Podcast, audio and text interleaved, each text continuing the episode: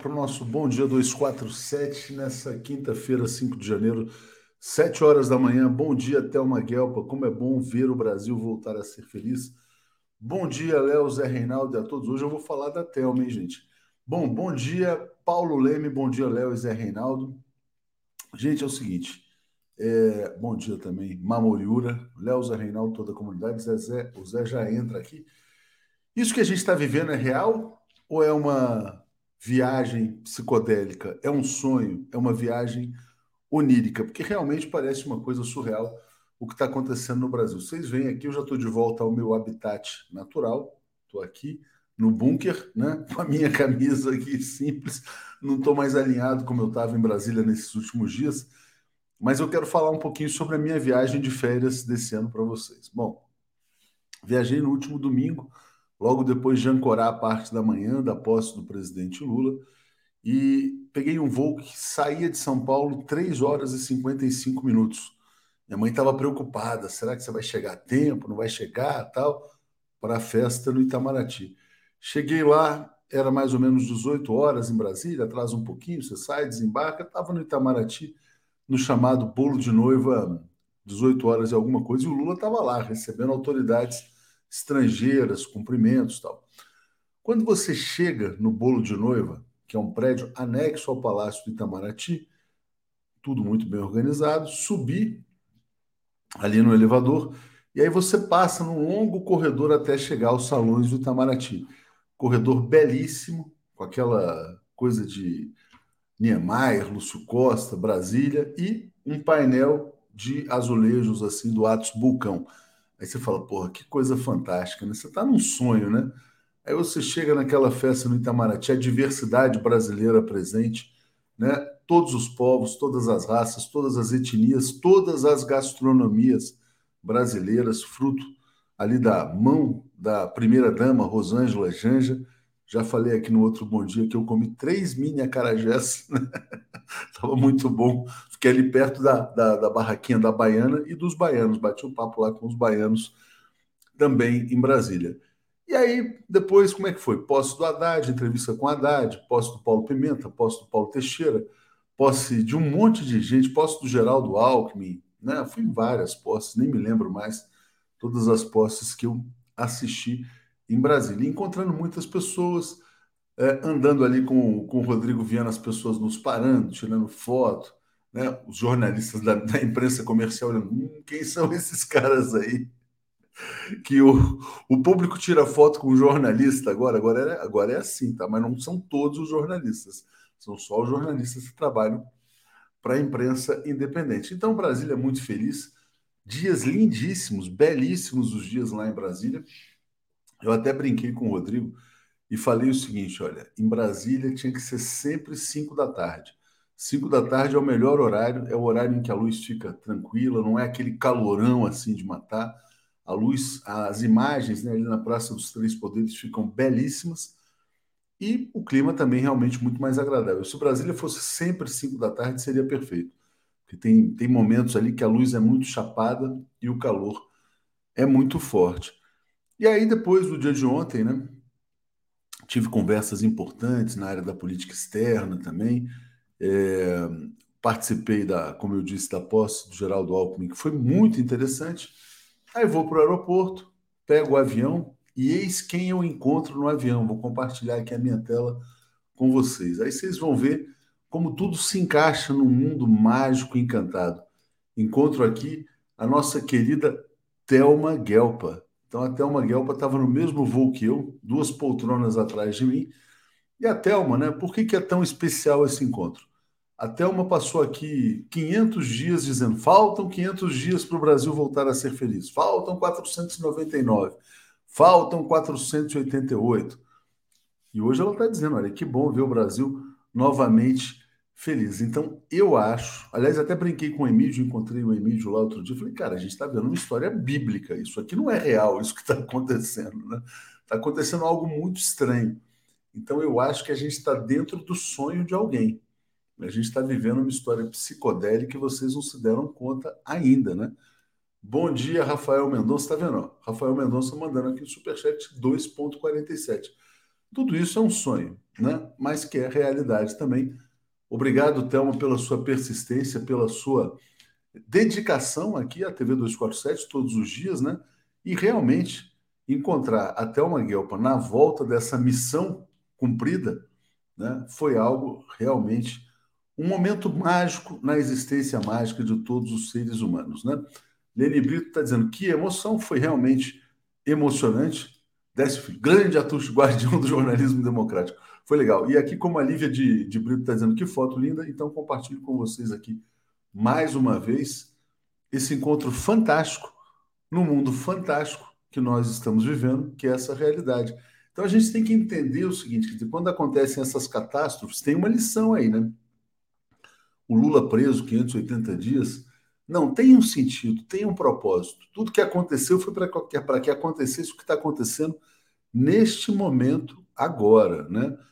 E ontem também eu vi o vídeo, vocês devem ter visto no Boa Noite 247, primeiro dia de trabalho do presidente Lula, né? É muito emocionante você ver o chefe de gabinete do Lula, Marcola, Marco Aurélio, ali com o computador do lado, na reunião com Padilha, chegando no prédio, no elevador, recebendo o presidente Lula. Encontrei a Nicole, mulher do Marco Aurélio também, é, conversamos bastante. Então, realmente é emocionante você ver duas pessoas que passaram 580 dias morando em Curitiba, né, ali com o presidente Lula, hoje no Palácio. Né? Parece assim aquele conto fantástico. Né? Quer dizer, quem escreveu essa história? Vamos lá, quem escreveu essa história? Eu quero saber quem é o autor desse livro. Quero comprar esse livro e recomendar para todo mundo, porque realmente a gente está vivendo num mundo mágico. Né? Então, dito isso agora, eu agradeço também aqui ao Diógenes Labre e trago o Zé Reinaldo Carvalho. Cadê o Zé Reinaldo? Meu Deus, está aqui. O comentário de Zé Reinaldo. Fala, Zé, tudo bem? Tudo bem, bom dia, bom dia, Léo, bom dia, comunidade. Acordei animado hoje, cara, depois de encontrar Thelma Guelpa no avião. Muito bem, feliz encontro, simbólico dessa resistência que nós vivemos e que estamos agora desfrutando os resultados positivos que se traduzem aí nessa vida democrática que se reinaugura em nosso país. Zé, você é comunista, você se vive dizendo aqui que é comunista. Aliás, por sua causa, por sua causa, vem aqui de vez em quando uns bolsomínios dizer o seguinte, que o Lula vai implantar o comunismo no Brasil, porque a TV 247 defende o Lula. O Zé Reinaldo é comunista, então conclui, portanto, que o Lula vai implantar o comunismo no Brasil. Os comunistas, em geral, naquela coisa do materialismo histórico, eles não acreditam em Deus. E a Lúcia Maria está dizendo: Deus escreveu essa história. Eu te pergunto: você acredita em Deus, Reinaldo? Eu sou ateu, ah. por convicção filosófica. Mas, obviamente, que eu respeito muito é, todas as pessoas que têm também sentimentos religiosos, são valiosos, e principalmente quando os sentimentos religiosos são voltados para promover a paz e a harmonia entre as pessoas. Porque há aqueles que usam a religião para fins opressivos e bélicos e até para justificar crimes. É verdade. Obrigado aqui ao Rodrigo Zambrotti Pinot, mandando um superchat também 2,47. E ao André, André Mahmoud Mansur. Bom dia, fale sobre as movimentações bolsonaristas para a 7 do 1. O Joaquim desvendou um plano, né? Mostrou no Boa Noite ontem, aliás, grande reportagem estão planejando invadir Brasília. Tem que avisar aí o Flávio Dino, o Zé Múcio, o diretor-geral da Polícia Federal, né, para pegar todas essas vítimas da dissonância cognitiva e encaminhar diretamente ali para um, um, uma casa verde né, de tratamento. Vermelho Pimenta, bom dia aos esquerdopatas prediletos. Alair Padovani, Joaquim ontem gravou Os Bolsonaristas Tem Perigo.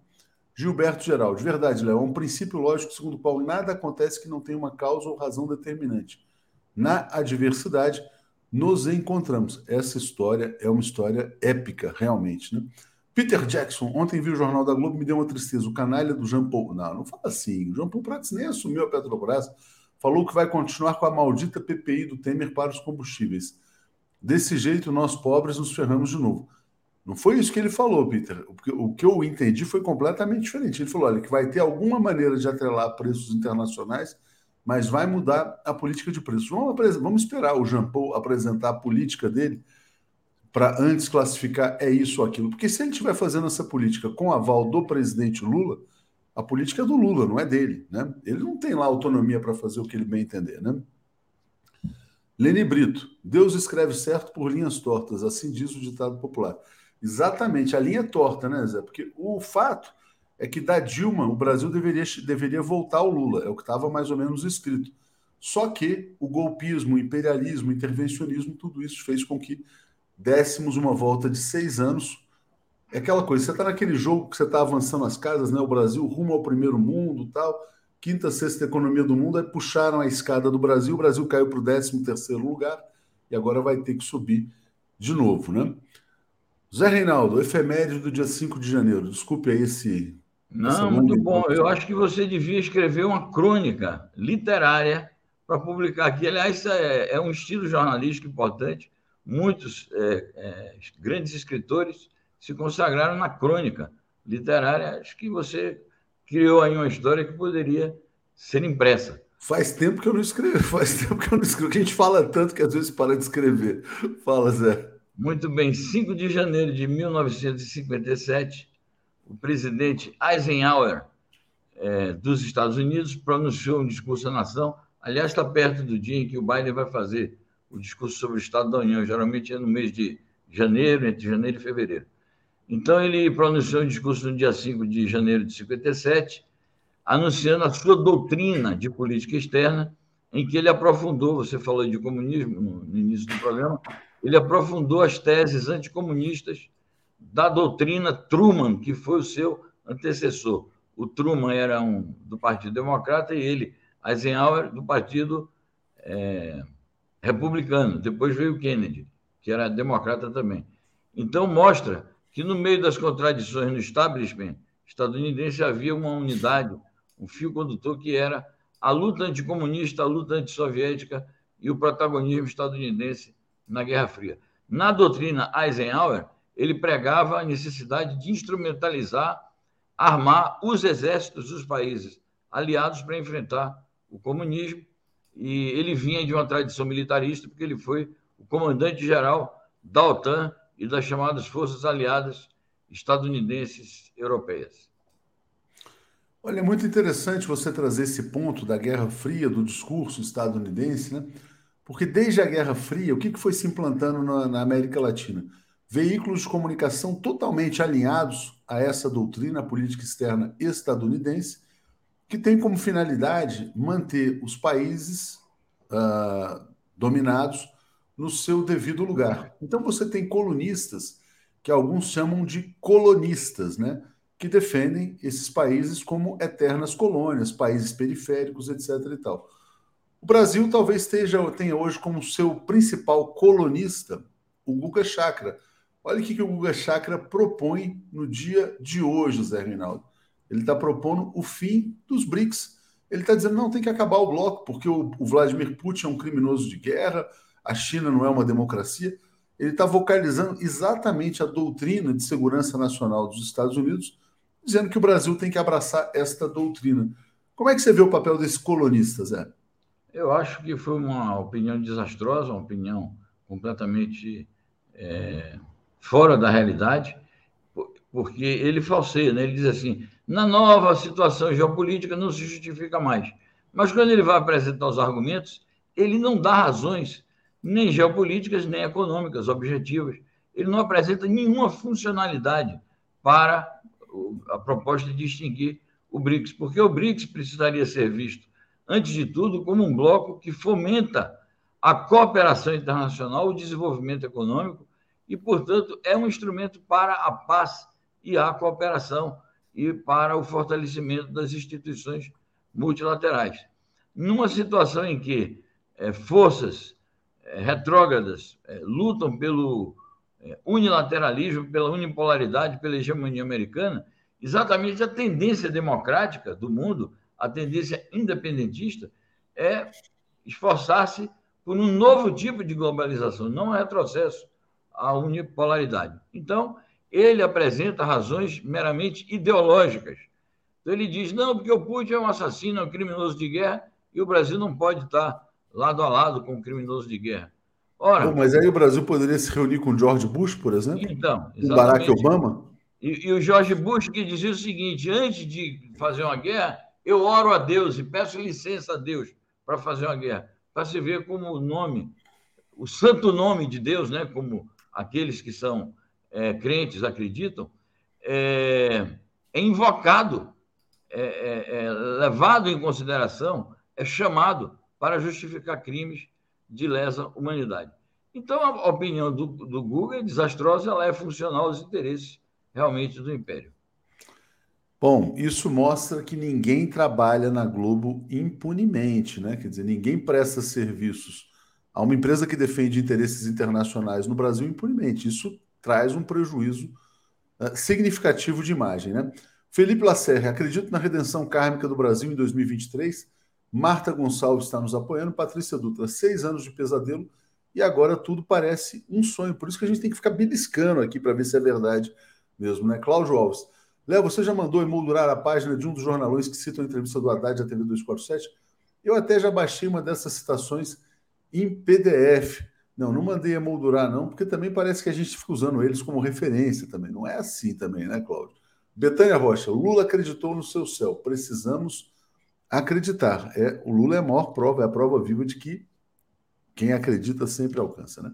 Rui Abreu, Google é um exemplo do já famoso jornalismo capacho e creio você em Silva também nos apoiando também. Eu fiquei realmente espantado, né, Zé? O cara ter a coragem de propor o fim dos BRICS. Por quê? Olha só. Quando o, Bolsonaro né, foi afastando o Brasil dos BRICS, amando do Trump e amando do secretário de Estado, o, até esqueci o nome do ex-secretário de Estado, quando o Trump cai, ele fala: conseguimos implodir os BRICS. Né? Agora a agenda Biden é implodir os BRICS, mas com figuras como o, o Guga Chakra. Né?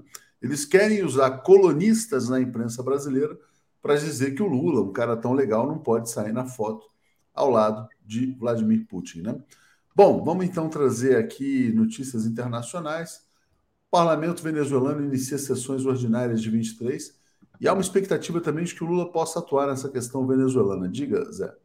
Muito bem. É, a notícia destaca o funcionamento normal das instituições venezuelanas, instituições políticas. Ali estão presentes chavistas, não chavistas, estão presentes situacionistas e oposicionistas. É, naturalmente que os chavistas, o PSUV, Partido Socialista Unido da Venezuela, cujo chefe é hoje o Nicolás Maduro, tem maioria absoluta, tem hegemonia sobre a Assembleia, mas mostra é, o funcionamento da instituição é, no momento, ontem a gente comentou que foi exatamente no período é, do começo do ano de 19 que o Maduro ia tomar posse e que, ato contínuo, o Guaidó se autoproclamou é, presidente interino da Venezuela e as potências ocidentais apoiaram, alegando que ali não havia democracia, não havia legitimidade. E ontem o porta-voz do, do, do Biden chegou a dizer que ainda mantém uma articulação intensa com o Guaidó e reconhece o Guaidó como deputado, que já não foi eleito na última eleição, e reconhece a Assembleia de 2015. Imagina, a Assembleia de 2015, o mandato já acabou. É, era a Assembleia em que os guaidosistas tinham maioria, mas os, os do PSUV nunca se retiraram da Assembleia, se mantiveram ali. Então, é outra Assembleia e os Estados Unidos continuam dizendo que reconhece uma afinada Assembleia, uma extinta Assembleia. Então, eu acho que o sentido principal da notícia é destacar o funcionamento das instituições democráticas. Agora, essa outra parte que você questiona, eu acho que será positivo se o Lula puder dar uma contribuição para é, integrar o conjunto da América Latina e a Venezuela puder fazer parte disto. A Venezuela quer fazer parte disso e não depende, obviamente, de ingerência dos Estados Unidos para se integrar plenamente às instituições interamericanas. O Rafael pergunta se a Venezuela é presidencialista. Sim, é um governo presidencialista. Né? E, Zé, aqui, ó, uh, mais notícia latino-americana: protestos contra a destituição do Pedro Castilho, retomados com bloqueios de estradas e marchas no Peru. Diga. É isso, continuam as manifestações no campo e nas cidades. Essa foto aí, o que ela pretendia era mostrar exatamente o bloqueio, porque é uma foto que tem algumas poucas pessoas e uma estrada aí completamente vazia, né? É difícil a gente prever o que vai acontecer no Peru, é, qual será a intensidade e a permanência desses protestos. Geralmente, essas situações assim que se prolongam no tempo tendem a se esvaziar. É possível que esse poder interino da golpista Dina Boluarte se consolide temporariamente é, e que ela prepare uma nova, uma nova eleição, que a finalidade de tudo que está acontecendo é trazer a direita neoliberal ou a extrema-direita para o poder. Vamos acompanhar e ver o que vai acontecer. Vamos acompanhar. Ó, Zé, os BRICS estão propondo, estão propondo o fim do penteado do Guga Chakra, tá? Ele tem que melhorar aquele cabelo lá, que não está muito legal. Enfim, e é óbvio, né, que essa sugestão dele de acabar com os BRICS não será acatada, tá? O Guga, a gente entendeu o recado, está dado, mas já está arquivado, tá? Já foi ali para a lata de lixo. Bom, vamos trazer então a notícia aqui. Comunidade internacional espera a resolução da questão das Ilhas Malvinas. As Malvinas são argentinas, né? Diga, Zé. É isso. Há uma, uma decisão da ONU, desde 1965, de promover é, as independências desses territórios, que são territórios considerados colônias. Isso existe em relação às Malvinas, existe em relação a algumas ilhas ali no Índico, como, por exemplo, as Ilhas Maurícios. Existe aqui em relação a algumas ilhas do Caribe, que são parte da França, parte da Holanda, parte da, do Reino Unido.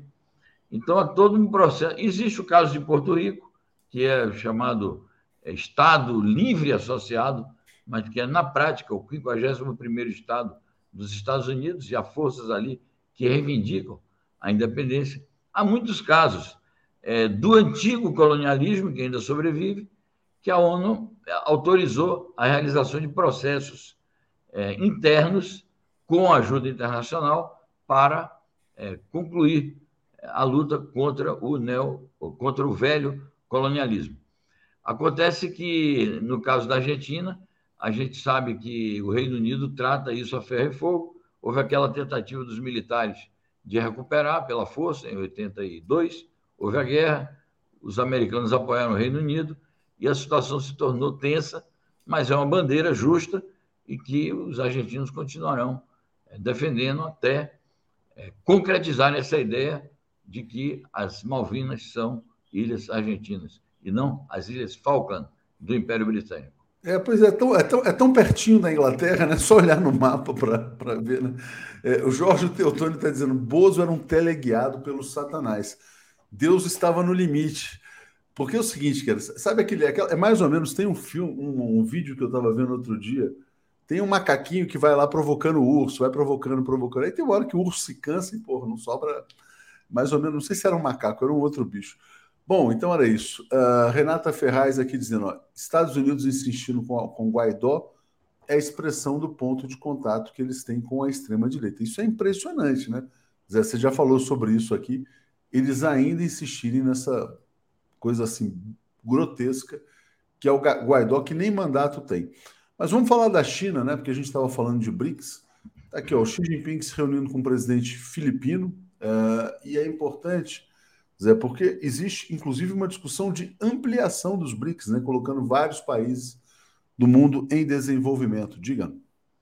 Exato. E essa questão vai se colocar objetivamente e vai ser considerada no âmbito do BRICS. Naturalmente, que o BRICS vai estabelecer dinâmicas, rotinas, ritmos de é, exame é, das candidaturas. Com relação à visita do presidente filipino à China, que é a primeira que ele faz, o presidente Marcos, né? Aqui é um exemplo, por exemplo, de, de uma relação pragmática entre o presidente de um país socialista e chefe de um partido comunista com um presidente conservador, que é o presidente Marcos Júnior, que é filho de um antigo ditador das Filipinas. Mas qual é a questão? As Filipinas ocupam um papel destacado ali, importante, é, na Ásia. Os Estados Unidos cortejam as Filipinas, já mantiveram ali bases militares. É, e as Filipinas são um país membro importante de uma parceria estratégica que surgiu no âmbito da ASEAN, que é a Associação dos Países do Sudeste Asiático, que, juntamente com outros países da Ásia e a China, constituíram há exatamente um ano, ontem completou um ano, constituíram uma parceria que movimenta trilhões de dólares. É o maior acordo de livre comércio multilateral é, do mundo, de todos os tempos, é esse acordo entre a China e os países da ASEAN. Além disto, para concluir essa parte, as Filipinas, é, existem questões ali entre as Filipinas e a China, na questão do Mar do Sul da China. E os Estados Unidos incitam as Filipinas a se oporem à China no sentido de reivindicar territórios. E a China faz uma política sábia, pragmática, de boa relação, de vizinhança com um país que não tem identidade ideológica, mas que tem sua importância no relacionamento bilateral. Certamente. Bom, o Hélio Freire, com essa declaração sobre BRICS, Guga Chakra acaba de ganhar um aumento de salário na Globo, né, que devia se chamar The Globe, The Globe, porque evidentemente não representa os interesses brasileiros. A Cláudia Castro Lobo se tornou assinante. Muito obrigado aqui a Cláudia, nossa nova assinante, e vamos seguir na campanha lançada esse ano pelo Manuel Gonzalez. Seja membro da TV 247 em 2023. É, Zé, vamos lá. Mais uma notícia internacional: fragata russa com arma hipersônica irá ao Atlântico para mostrar força e dissuasão. Né? É, o Vladimir Putin, então, está aí é, tentando mostrar o seu poderio militar ao Ocidente. Diga, Zé. É, isso, isso faz parte da rivalidade permanente e aguda que está em curso no mundo de hoje entre as potências ocidentais e a Rússia, e entre as potências ocidentais, nomeadamente os Estados Unidos, que proclamaram que a Rússia e a China são dois inimigos a combater. E como é, essa rivalidade hoje se expressa é, para empregar aqui uma expressão latina, mano militare, ou seja, através de meios militares por parte do Ocidente, é, principalmente dos Estados Unidos e da OTAN, a Rússia também faz, de vez em quando, suas demonstrações de força, seja por meio de exercícios militares conjuntos com a China e com outros países, seja através de demonstrações como esta, de pôr para navegar em vários oceanos, entre eles o Atlântico, esta fragata com os mísseis hipersônicos, que são é, superpoderosos né?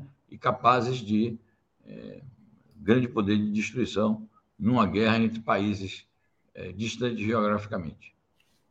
Zé, só mais um ponto, né? eu tive conversas interessantes aí, como eu falei mais cedo, na área da diplomacia, da política externa, né? uma sensação de alívio muito grande no Itamaraty, com o fato de o Brasil estar voltando ao normal. Né? O, a visão que se tem internamente é de que o Ernesto Araújo foi um ponto completamente fora da curva. O, Carlos França não conseguiu desfazer muita coisa do que havia sido feito pelo Ernesto Araújo, mas uh, tem decisões importantes sendo tomadas. Né?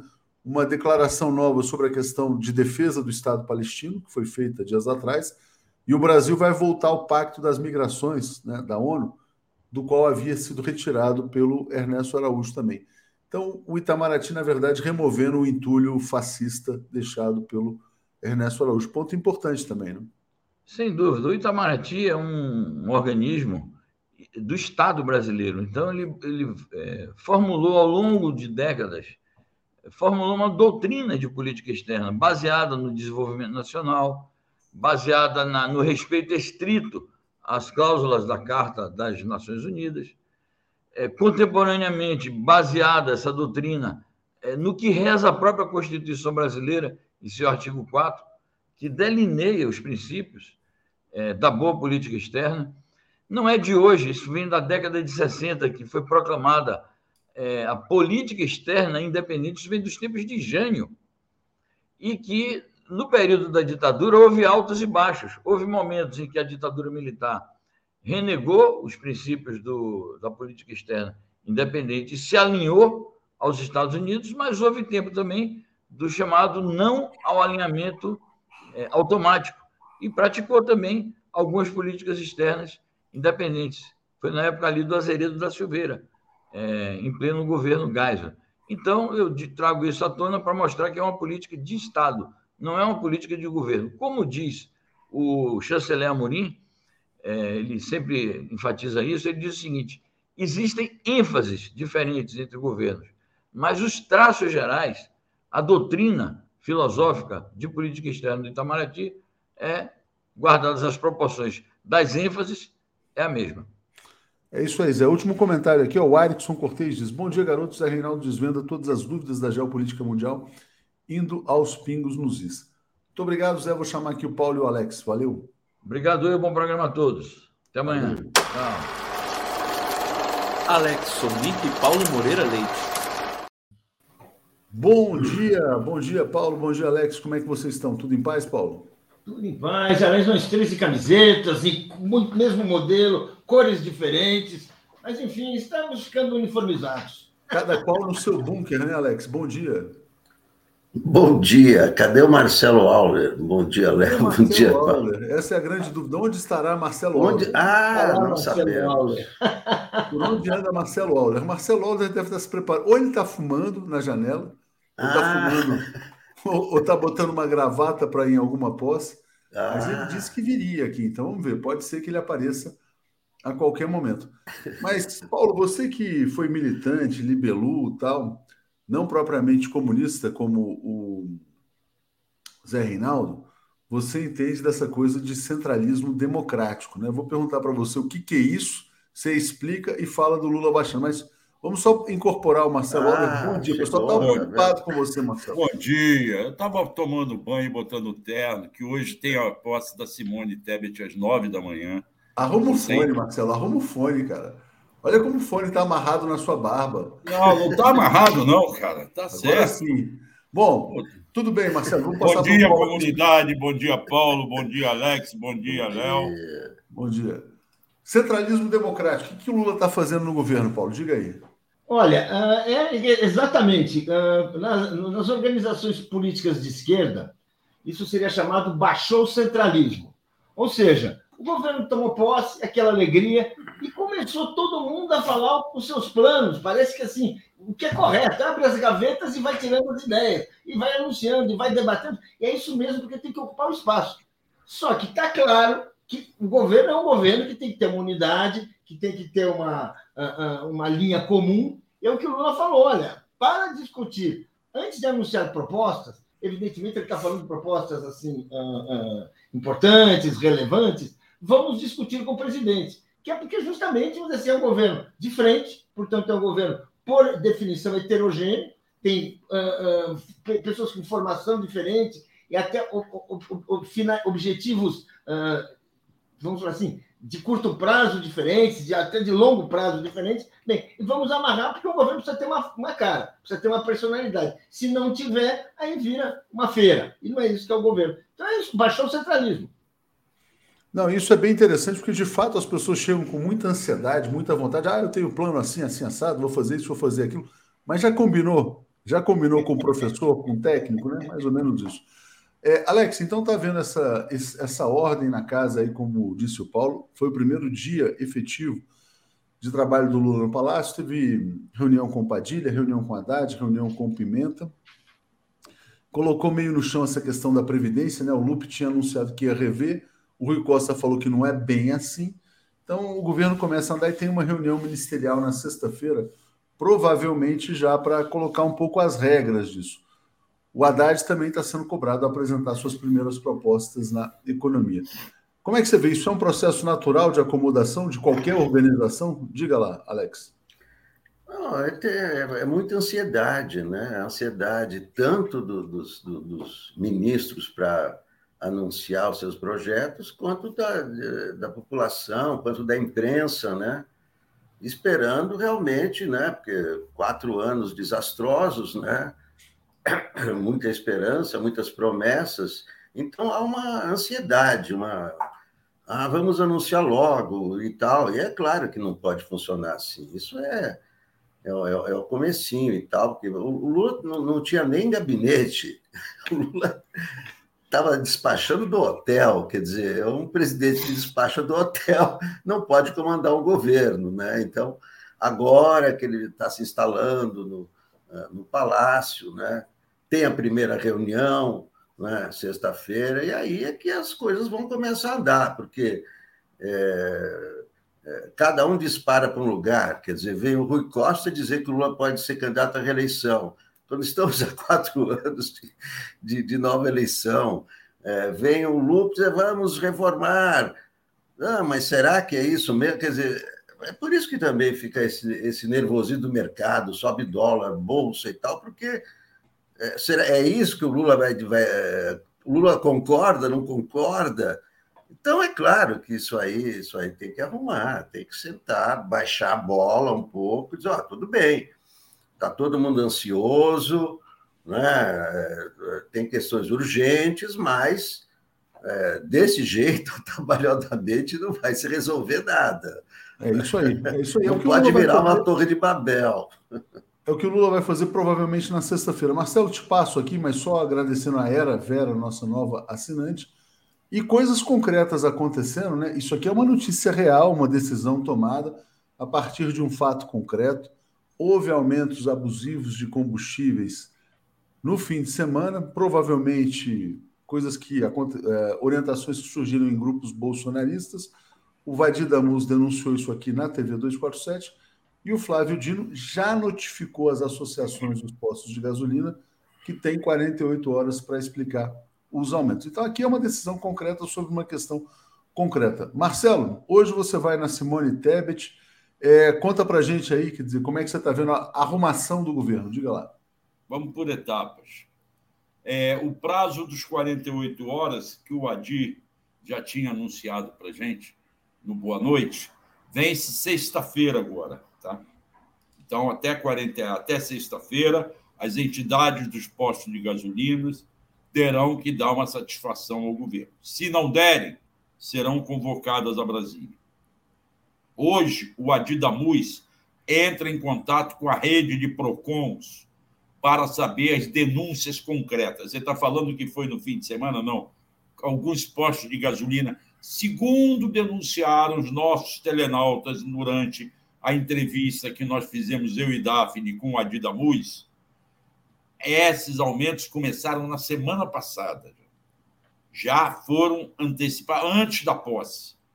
Tá? E antes de revogarem o tal. Só por causa da notícia de que iriam, que o Haddad não iria revogar o subsídio. Então, isso é uma das coisas encaminhadas, e agora eu continuo falando para os nossos telenautas. Quem tiver informação de preço de gasolina majorado, denuncie ao PROCON do seu estado. Porque através do PROCON vai chegar no Adidamus, que ele ainda não criou o canal de comunicação. A outra coisa da arrumação do governo é o que o Alex falou. Hoje nós soubemos, ontem nós soubemos, que o próprio Lula não tem onde morar. O Alvorada tem que passar por um acerto, um ajuste, eu não sei o que, que é. Eu não sei se é a tal, aquele close de maluco que o, o, o, o inominado lá usava para dormir, para despachar. Eu não sei quais são as mudanças que vão precisar ser feitas lá dentro.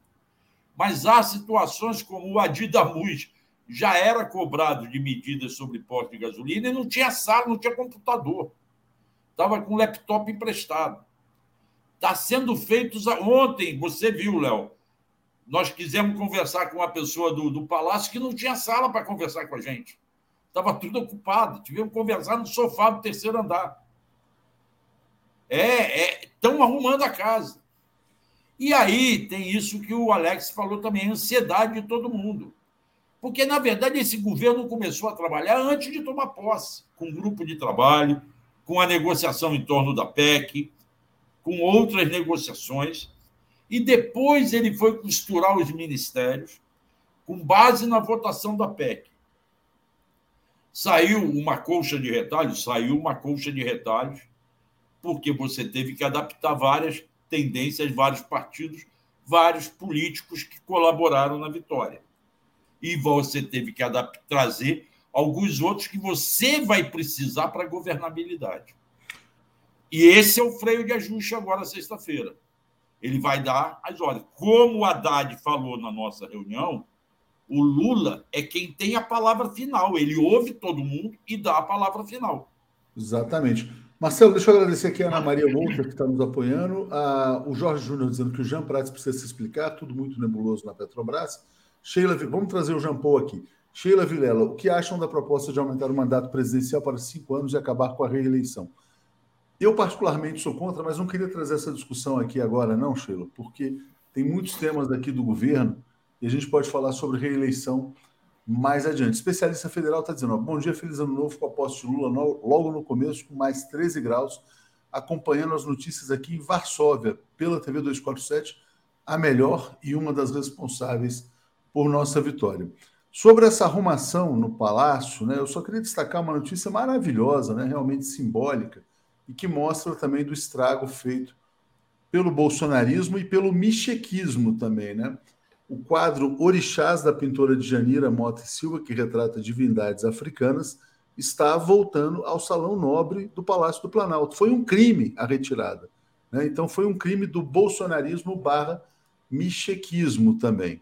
Então, uh, saúdo aqui, celebro essa notícia da volta do quadro. Mas, Paulo, o pessoal quer que a gente fale sobre o Múcio. Eu vi aqui um comentário. Falem sobre o Múcio e a mulher do Vaguinho. Então, vou te pedir para falar sobre o Múcio e depois passo para o Alex falar sobre a Daniela do Vaguinho. A intolerável tolerância de José Múcio. E aí, Paulo, é, é, esses acampamentos vão morrer de morte morrida ou tem que ser de morte matada? Olha, a gente precisa até se uh, levar em conta outras informações, né? Parecia que assim esses acampamentos iam se esvaziando naturalmente, né? Agora, eu não sei se claro que você viu uh, aquela notícia que ontem foi dada pelo Joaquim de que a, a, tá, está se iniciando uma articulação para novas manifestações em Brasília, com ônibus, né, levando gente para Brasília, convocando pessoas, pedindo contribuição. Ou seja, a extrema-direita não parou. Então, essas pessoas que estão, que estão em, em, uh, amotinadas em, frente aos quartéis, elas precisam ser desalojadas logo, porque elas são, na verdade, é os preparativos para um movimento maior. Ninguém precisa achar que esse movimento vai ser muito grande, que esse movimento vai acontecer depois de amanhã, embora, embora eles estejam anunciando uma coisa assim, que é um apocalipse. Não precisamos acreditar que vai ser um apocalipse nem nada disso. Nem sabemos se isso vai ocorrer. O fato é que a, extrema-direita não desistiu, ela está organizada, ela tem meios de atuação, e aí a questão do Zé Múcio. O Zé Múcio, a última manifestação que ele, que ele fez foi uma manifestação assim, que naturalizava esses protestos em Brasília. Ele dizia: eu tenho amigos e parentes ali, bem, ninguém está contestando nada, a, a, família dele, as amizades que ele tem. Agora, isso não muda, não muda, ah, ah, ah, não altera nada na, na, na questão real, que é a questão seguinte: quer dizer, tem ali uma extrema-direita cuja função já está claramente, claramente é de tentar inviabilizar o governo Lula. E essa é uma questão que o, o, o ministro, o, o Zé até agora, está se mostrando assim, muito passivo, muito compreensivo, uma coisa que não é de parente nem de amigo, é uma coisa de inimigos da democracia que estão ali, que já demonstraram que são, já demonstraram que não estão em disposição nenhuma de aceitar o convívio democrático, como aconteceu quando Lula foi diplomado, que foi uma noite de terror em Brasília. Enfim, é uma questão que está colocada e acho que o comportamento do, do ministro José Múcio está um pouco paradão. Então tem aí, peraí, peraí, peraí, só um pouquinho, já te passo aí, Marcelo. Deixa eu só, porque a gente está aqui nesse roteiro, é difícil, cara, cumprir o roteiro. É, eu preciso falar, a gente precisa falar da Daniela do Vaguinho, o pessoal está dizendo para falar a real aqui. Antes, a Júlia está dizendo, Atucho, bloqueia o gado que fugiu da cerca. Tem um Edu aí, fugiu da cerca, Edu, volta lá para a cerca. Jairo Costa. Atualmente a gasolina no Rio anda muito adulterada, muitos carros com problemas. Todas as marcas de gasolina estão adulteradas. E nem mesmo os postos da Petrobras são confiáveis, porque eles não são da Petrobras, né? Foi privatizada a BR Distribuidora, eles usam a marca indevidamente. Mas, uh, Alex, vamos lá, vamos botar aqui então essa, essa tua coluna, ministro do Turismo tem que ser trocada. E você escreveu antes que surgissem outros, outras informações sobre a Daniela Carneiro. Diga, Alex. Não, quando, quando veio a informação de que do, do duelo, de, de, tanto dela como do marido dela, que, que o Vaquinho, prefeito Rio Roxo, com uh, o miliciano, uh, chefe do bonde do Jura, condenado a 22 anos, eu, ela no Ministério do Turismo é uma coisa absurda, já, já estão. É, tem uma piada hoje do sensacionalista. Se, ah, então ela vai fazer a campanha Visite a Milícia. É, é insuportável. Isso aí, é, não, sei o que, que o governo está esperando para tirar essa pessoa daí. E, e, o grande constrangimento, veja só, ela é ministra do Turismo, ela é chefe do Marcelo Freixo, que é o diretor da Embratur, que foi o comandante da CPI da, da milícia, aonde foi denunciado esse jura. E ela é chefe dele, quer dizer, é um constrangimento absurdo. É uma. Não sei, tá, eu ouvi uma declaração do Alexandre Padilha de que não, tudo bem, ela continua. Realmente não concordo com isso. Isso tem que ser cortado pela raiz, cortado urgentemente. É diferente do Múcio.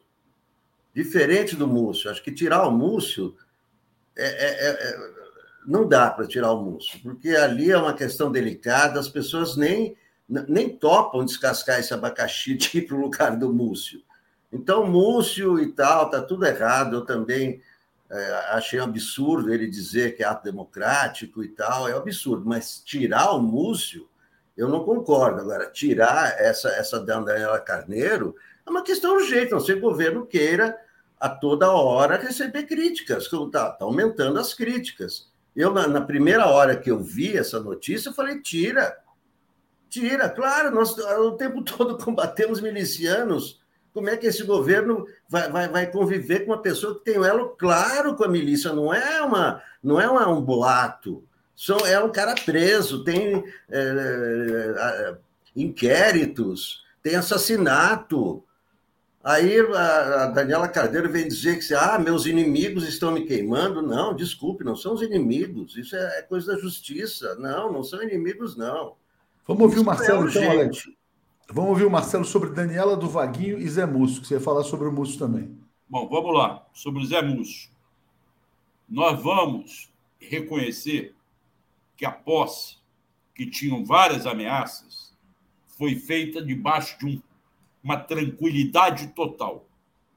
Eu me questiono, se tivessem ido lá como muitos defendiam, e tirado aquele acampamento da frente do QG na Marra, aonde estariam aquelas pessoas no dia da posse? Não estariam misturadas no povão, gerando tumulto? Deixando-as lá, você não estava mantendo confinadas e garantindo a tranquilidade da posse? Teve uma cena que ninguém percebeu após a subida da rampa, após o, o, o Lula ser enfaixado, receber a faixa pela, pelo povo, a Janja foi cumprimentar com esse soco de mão assim os seguranças pessoais do Lula. O Moraes, o, o outro, o Mora e outros, pelo sucesso que foi a festa. O Joaquim trouxe uma belíssima reportagem ontem. Grave reportagem mas pelo próprio áudio da reportagem, você vê que o movimento não garante que tenha força para fazer alguma coisa. Eles estão em dúvida se haverá caravana.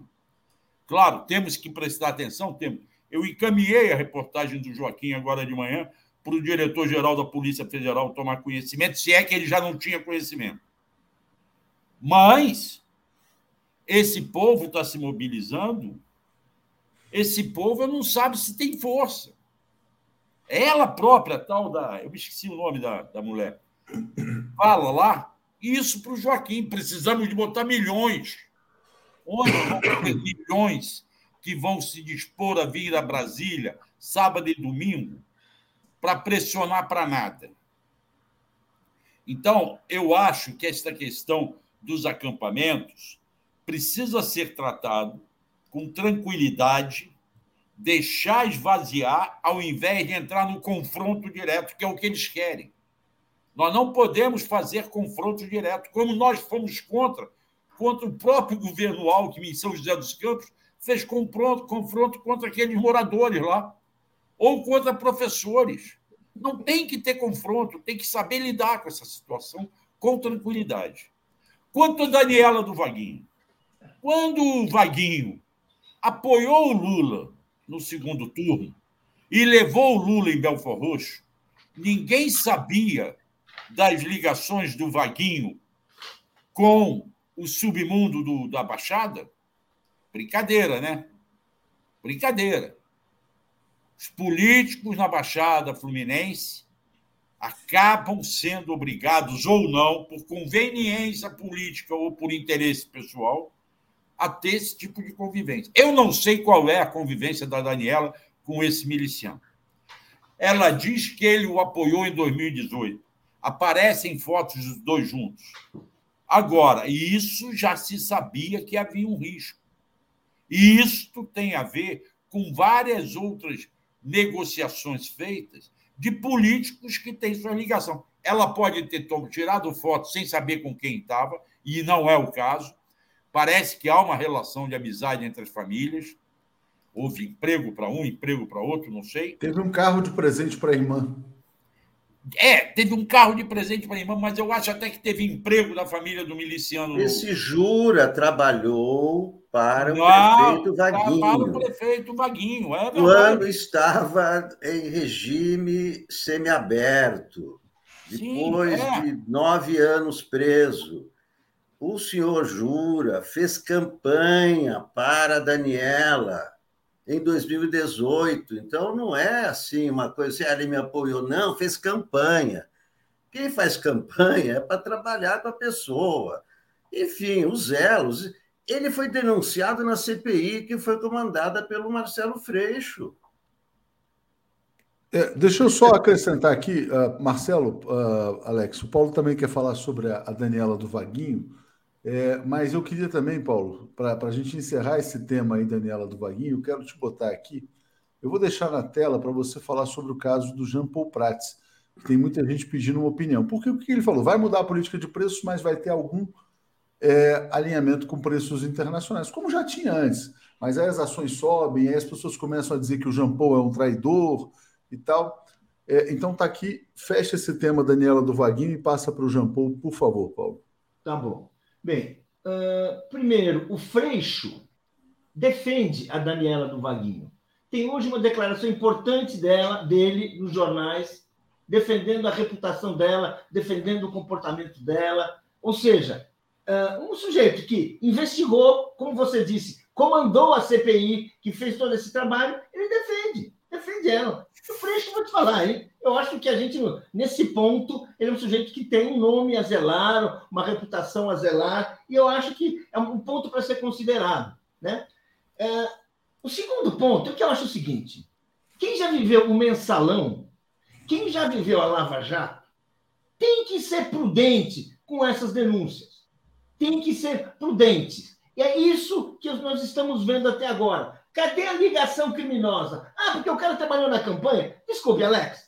Trabalhar em campanha numa cidade, é, todo mundo que quer emprego na prefeitura faz. Todo mundo que quer ficar de bem com o prefeito faz. Isso, isso, é, isso é, é, é coisa. A questão é: tem a prova do crime? que, que, a, que, que a, a, a, a, a, Daniela do Vaguinho fez? Tem a prova do crime? Tem. Se tem, acabou. Foi isso que foi que o Padilha falou ontem, foi isso que o, uh, uh, os ministros estão falando. Por quê? Porque senão é o seguinte: vamos voltar para a Lava Jato, que, aliás, é aquilo que justamente a mídia está precisando. É criar um escândalo para ir para cima do Lula, dizer: olha que coisa. Sabe? Como é que começou a Lava Jato? Sabe como? Como entrevista. Uma entrevista para a Folha da Renata Lopretti, uma boa jornalista, muito competente, que pegou o Roberto Jefferson e mandou bala. Ali começou Bom, a Lava Jato. É, só um ponto aqui também, é o seguinte, o, o, o, Lula está precisando de voto né, no Congresso, só para só é. colocar esse ponto também. Bom, Léo, deixa, eu vou ler comentários. Só, só, só, um só um pouquinho, Marcelo, só um pouquinho, só ler os comentários. Tem o Hinaldo ali Martins que me fez uma acusação. O Hinaldo Martins está dizendo: Paulo Moreira Leite, por favor, Marcelo Auler comparou o Pinheirinho com um acampamento fascista. Não, eu não acompanhei. Eu falei de duas situações em que a gente não concorda que seja resolvido pela violência. Pinheirinho é uma história que nós demos apoio e eu dou apoio. Eu não dou apoio ao acampamento fascista. Agora, se os caras estão ali apenas protestando e não armando golpe, estão só defendendo ideias malucas que não se concretizarão, eles não podem ser tratados na base da paulada. É isso que eu estou dizendo. Tem que ser negociado, seja manifestação de direita ou de esquerda. não vamos nos equiparar e igualar aquilo que condenamos. É só isso. Não. É, deixa, deixa eu então trazer aqui os comentários, a gente passa para o tema do Jean Paul e depois vamos falar da Marina também. Marbre está dizendo todo apoio ao ministro, aqui não estou entendendo, revogar EC 103 2019. Arikson Cortez, sonho com o dia em que vocês farão um programa para explicar pedagogicamente o mal que o colonialismo fez e faz para nós, eternos colonizados. Bolsonarista ao pior tipo de idiota que há. Né? É o pior tipo de idiota que há. Mira Silva, Acidente grave ontem na refinaria privatizada Acelém e o Flávio sendo galo dos, aplicativos, dos entregadores, né, chama greve há poucos dias, com poucos dias do governo Lula. Guerra aí, eu acho que as pessoas se sentem mais à vontade para protestar. Mas, Paulo, e o Jean Paul, é, essa questão, ah, os investidores comemoram, será que não vai mudar a política de preços da Petrobras? Diga, Paulo. Pois é, você está, assim, uh, uh, perplexo, e eu também estou. Não, perplexo eu não estou, estou dando um crédito. Vamos dar um é. tempo, vamos ver o que, que vem. Estamos, não sei por quê. Estamos assim, pode ser fruto da desinformação. Uh, quando o, o, o Jean Paul Prates foi anunciado, eu fui conversar com fontes que eu tenho na Petrobras, no mundo do petróleo, e assim, as referências me pareceram, me surpreenderam como positivas.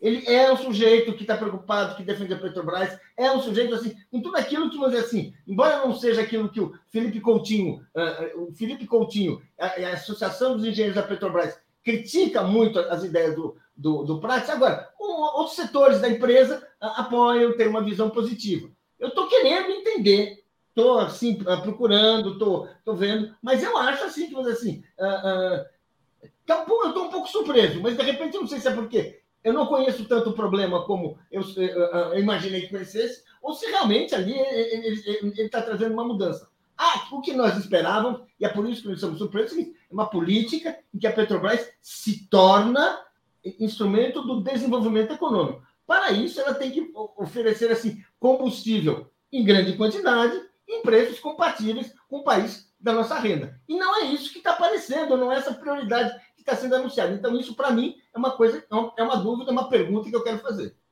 Aguardemos. A Alex Sonic, posse da Marina Silva extremamente concorrida. Peço a sua colocação sobre isso. O Marcelo teve lá também. Diga, Alex. Não, sem dúvida. Né? Mais de mil pessoas, né? uma fila imensa para entrar. Pra... E, e, ela, ela realmente é uma figura central. Não é? Porque eu, a questão climática é central no mundo. Né? O Brasil estava fora desse debate, ficou fora desse debate durante quatro anos, enquanto a questão evoluiu. Né? E agora é a questão crucial para exportação, para a vida. Né? E, e, ela, e ela é uma figura que, que, que tem, é, é, tem qualificação, tem prestígio para, para implementar não é, é, é toda tudo que o Brasil assinou em termos de acordo, o Acordo de Paris, né, cumprir metas, né, é, eu acho que ela vai ser vai ser uma figura importantíssima, né? Não só acho, como tenho certeza, né? Ela vai ser importantíssima, né? E vai vai desempenhar um papel muito grande em relação a outros ministérios também, porque ah, o, que, o que de, de, mais importante ela disse no, no, discurso é que não é o governo sozinho que promove esse, esse tipo de revolução. Isso, isso, isso tem que ser o país todo, né? É, é, ela criou até um neologismo, sustentabilistas, os sustentabilistas, né? Então, ela chamou a todos para participar disso, não, não só ela como ministra, não só o governo como governo, mas todos têm que participar dessa, dessa nova jornada. E ela é, é, é fundamental. Bom, Marcelo, você foi à posse, vou pedir a sua impressão né, sobre a posse da Marina. É, mas antes quero ler alguns comentários aqui. Denilson, bom dia. Não dependemos de gasolina importada? Se o Brasil tivesse total capacidade de refino, não dependeria. Guilherme Ferraz, Marcelo foi perfeito na mosca. Adriana Vaz, li hoje que Prates não seria bem quisto pelos engenheiros. Qual é a dele, afinal? É, vamos trazê-lo aqui para que ele coloque as posições dele em breve, né? Cristina Vilas Boas, bom dia, belo trabalho, 247, valeu a pena esperançar. Fui a Brasília num momento triste, de uma acabada de sofrer o golpe, eu fui visitar uma pessoa querida doente que faleceu. Voltarei para celebrar. Cláudio Alves, que já traz aqui boas, bons pontos sobre o tema da reeleição. Ó. O PRI, Partido do México, lá ficou 66 anos no poder no México, e os partidos liberal e conservador se alternaram no poder por 44 anos na Colômbia em guerra civil, sem que houvesse reeleição nesses países. Marcelo, vamos lá, Marina Silva. Olha, foi a posse mais concorrida que eu já assisti. Mais até do que a do Alckmin de manhã, Léo. Tanto que tinham pessoas do lado de fora do palácio, tiveram que pôr um telão, porque nem todos conseguiram entrar. Eu até mandei um filme, o, o, o Rodrigo mostrou o filme ontem. Um dentro do palácio e outro fora. Acho, estava quase todo o ministério lá. O Geraldo Alckmin compareceu. A Janja compareceu. Isso não é comum nas demais posses. O Lula parece que só esteve, eu não sei se o Lula esteve no Ministério das Relações Exteriores, me falaram que ele teria estado. Eu não fui lá nessa transmissão, não vi. Eu vi no geral do Alckmin ontem. Ele só foi na do Alckmin. É. A questão do meio ambiente vai passar por todos os ministérios. Como a Marina colocou, como a Marina não, como o Rui Costa colocou, nenhum projeto novo de qualquer ministério que seja será desenhado sem a participação do meio ambiente ou dos seus órgãos. Antes você fazia um projeto e mandava depois para o meio ambiente aprovar ou não aprovar, e aí dava confusão. Agora não. O meio ambiente vai participar desde o início, para evitar a confusão e já sair pronto. Então, na verdade, é... a importância da Marina nesse governo vai ser é muito maior do que está pensando. Não só pelo apoio que ela tem. E ela tem um apoio muito forte da população e de todos os ambientalistas. Estavam índios, estavam quilombolas, estavam ambientalistas, estavam igreja, pastores, Frei Beto, Frei Davi, todo mundo lá ontem. Isso mostra a força que a Marina tem. E aí justifica que ela tenha ficado com o Ministério do Meio Ambiente. E vai criar a autoridade climática, até março, ela falou. E vai criar uma secretaria contra o desmatamento, que não existia. Logo, ontem foi a posse de uma das ministras mais importantes que esse governo vai ter. Muito bom, Marcelo. Obrigado a você, obrigado aqui ao Paulo, ao Alex. Vamos seguir então com Daphne, André, Joaquim de Carvalho hoje também e Tereza Cruvinel. Valeu, gente. Obrigado. Abraço. Obrigado. Tchau, tchau. Apresentação de Daphne Ashton. Bom dia, bom dia, Daphne. Bom dia, André. Tudo bem? Bom dia, Léo. Bom dia, André. Bom dia, comunidade. Tudo bem? Vamos lá, então. Deixa bom dia, Léo. Bom dia, Daphne. Bom dia, comunidade. Oh, desculpa, bom dia, André, tudo bem? Tudo. Vamos lá. Então, deixa eu trazer comentários aqui. Mônica Mello está dizendo: bom dia a todos. Não vi em momento nenhum esse galo fazer greve no governo fascista. Nilson, aguardem o Lula, deixem que ele tome a decisão de trocar ou não ministros ou assessores. Ele sabe o que faz. Celi Lima está dizendo: é pedagógico retirar filhotes de terroristas dos quartéis. Antes de passar para vocês, só queria botar aqui duas notícias importantes também. Uma que o Ricardo Berzoini, que foi ministro da Dilma, importantíssimo, né? pode estar voltando ao poder como presidente dos Correios, empresa que saiu da lista de privatizações. Então, uma ótima escolha do presidente Lula, caso se confirme. Né? Quem está muito magoado, por outro lado, é o Roberto Requião, que acho que esperava ter tido um convite mais nobre, recebeu uma proposta de uma vaga no Conselho de Itaipu e ele recusou a proposta para ser conselheiro. Disse que foi desrespeitado e que não aceita uma boquinha de luxo, que ele não vai fechar a carreira política dele com um conselho, ainda que seja um conselho bem remunerado. Ele falou: ó, fere a autoestima. Então o Requião está chateado, né, gente? E realmente disputou o governo do Paraná, uma pessoa muito respeitada. É uma situação aí que está colocada. Passando para vocês, gente, ó, o pessoal falou muito do caso da Daniela do Vaguinho, né? Tem essa preocupação, tem essa notícia também do Freixo indo para o Partido dos Trabalhadores. Tem muita novidade, muita coisa acontecendo. Então vou passar aqui a bola e desejar um bom dia para vocês dois. Valeu, bom gente. Bom dia, Léo. Vamos lá, André, vamos nós. Primeiro, antes de falar do Freixo, da Daniela, isso tudo está na nossa pauta, né? eu queria dizer, é, cobrar aqui de você, porque muita gente me perguntou cadê o André pelado no espelho d'água? Então, o André foi à posse, a gente não se encontrou, porque o André foi de ônibus, o ônibus quebrou, teve toda um, uma situação difícil, aquele calor, né? Enfim, não tinha água, aquela coisa toda que a gente já falou aqui, para quem estava lá na, na no, no, gramado, né? A gente não conseguiu se encontrar, mas principalmente não foi nem por causa disso, não, porque não tinha internet, né? Eu queria mandar mensagem para o André e não e não conseguia para a gente se encontrar. E além disso tudo, aquela área ali estava fechada. Então, mesmo que o André quisesse, ele não conseguiria nadar pelado no espelho d'água. Mas conta para gente, André, essa aventura de ter ido à posse é, na caravana, enfim, foi muita gente, né? Foi assim nesse esquema de caravana, de ônibus gratuitos. E aí? É, foi um sufoco, né, Daphne? É, eu saí daqui é, no ônibus é, da Secretaria de Combate ao Racismo, quero agradecer aqui a nossa secretária estadual, Nedjane, e o nosso ônibus começou a apresentar alguns problemas ah, na entrada é, de Juiz de Fora. É, na minha concepção, o motorista deveria ter parado ali é, e pedir à empresa que disponibilizasse um outro ônibus. Ele foi tentando né, levar o ônibus até onde dava, e quando nós chegamos na cidade de Corvelo, é, no estado de Minas Gerais, o ônibus quebrou de vez.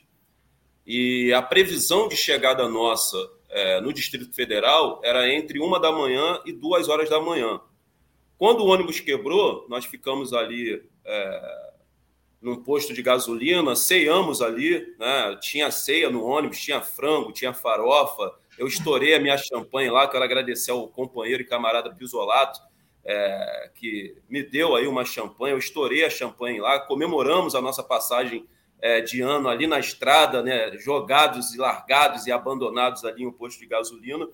E a previsão de chegada, que era entre uma da manhã e duas horas da manhã, é, nós acabamos chegando no Distrito Federal meio-dia e meio. Né? E quando Oi. eu cheguei lá, já estava lotado, tomada a esplanada. É impossível e inviável entrar na zona restrita.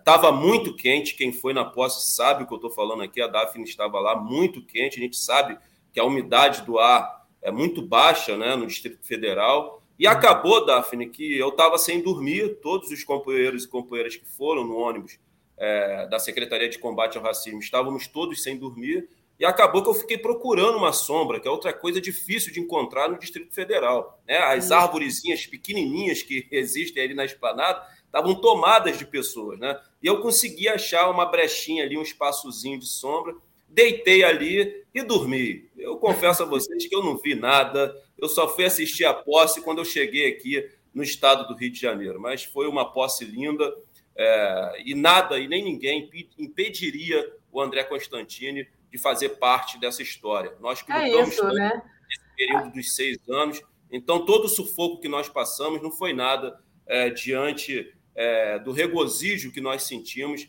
é, de presenciar Lula subindo é, a rampa pela terceira vez, literalmente nos braços do povo. Mesmo dormindo embaixo da sombrinha que você achou, você estava lá, eu acho que isso que é legal, né? Eu também me senti assim, gente, eu estou aqui, né? Eu tô, eu tô vivendo isso com essas pessoas que estão. Então foi tudo maravilhoso, né? Foi, foi maravilhoso mesmo. Foi é, a felicidade das pessoas, né, André? Eu acho assim, que você vê gente do Brasil inteiro chegando lá com aquele sorriso estampado na cara. Ai, foi muito bom, gente. Foi Era um momento de festa, né, Daphne? De comemorarmos, né? de soltarmos esse grito que estava entalado nas nossas gargantas, né? Durante esses últimos quatro anos, né? Onde esse verme genocida é, esteve sentado na cadeira da presidência da República, onde ele foi o chefe maior do Estado dessa grande nação que é o Brasil. Mas eu acho que o momento das festas já passou, agora é momento de luta, e muita luta. Né? No dia 1 de janeiro, nós demos o pontapé inicial para o processo de reconstrução desse país e para que Lula tenha condições políticas de reconstruir esse país que foi destruído desde o golpe de Estado em 2016, financiado, patro, patrocinado pelo imperialismo americano, pelo governo estadunidense, Lula vai precisar de apoio popular. Lula vai precisar de povo na rua. Então, a luta central da esquerda brasileira nesse momento, atenção, militância, é a luta de massa. E esse papel é nosso. Deixa o Lula governar, que ele sabe governar muito bem. Agora, o papel de organizar as, as nossas bases populares, o papel da luta de massas, de realizar a luta de massa no Brasil, é nossa, é da militância. Muito bom, André. Bom, é, entrando aqui na nossa, na nossa pauta. Gostou do cenário, Daphne? Olha o cenário aqui atrás. Que Gostei, bonito. adorei essas, essas casinhas aí. É, a, maquete, é, a maquete, é a maquete é de uma favela. Muito legal, muito bonito. É, vamos lá, André. Queria falar com você dessa, dessa notícia do Freixo, né, anunciando filiação ao PT. Uma, eu, eu considero assim muito bem-vinda, né? É uma forte é, digamos assim, reforço né, para o PT, me parece. Como é que você avalia essa posição do Freixo, que foi sabotado ali no, durante a, a, campanha? A gente sabe né, como, é, como ele foi sabotado. Olha, acho que essa tomada de decisão do Marcelo Freixo, é, desse retorno dele para o Partido dos Trabalhadores, é, eu acho que ele deveria ter tomado essa decisão lá atrás, quando ele decidiu sair do PSOL. Acho que o mais correto politicamente era ele ter vindo para o PT.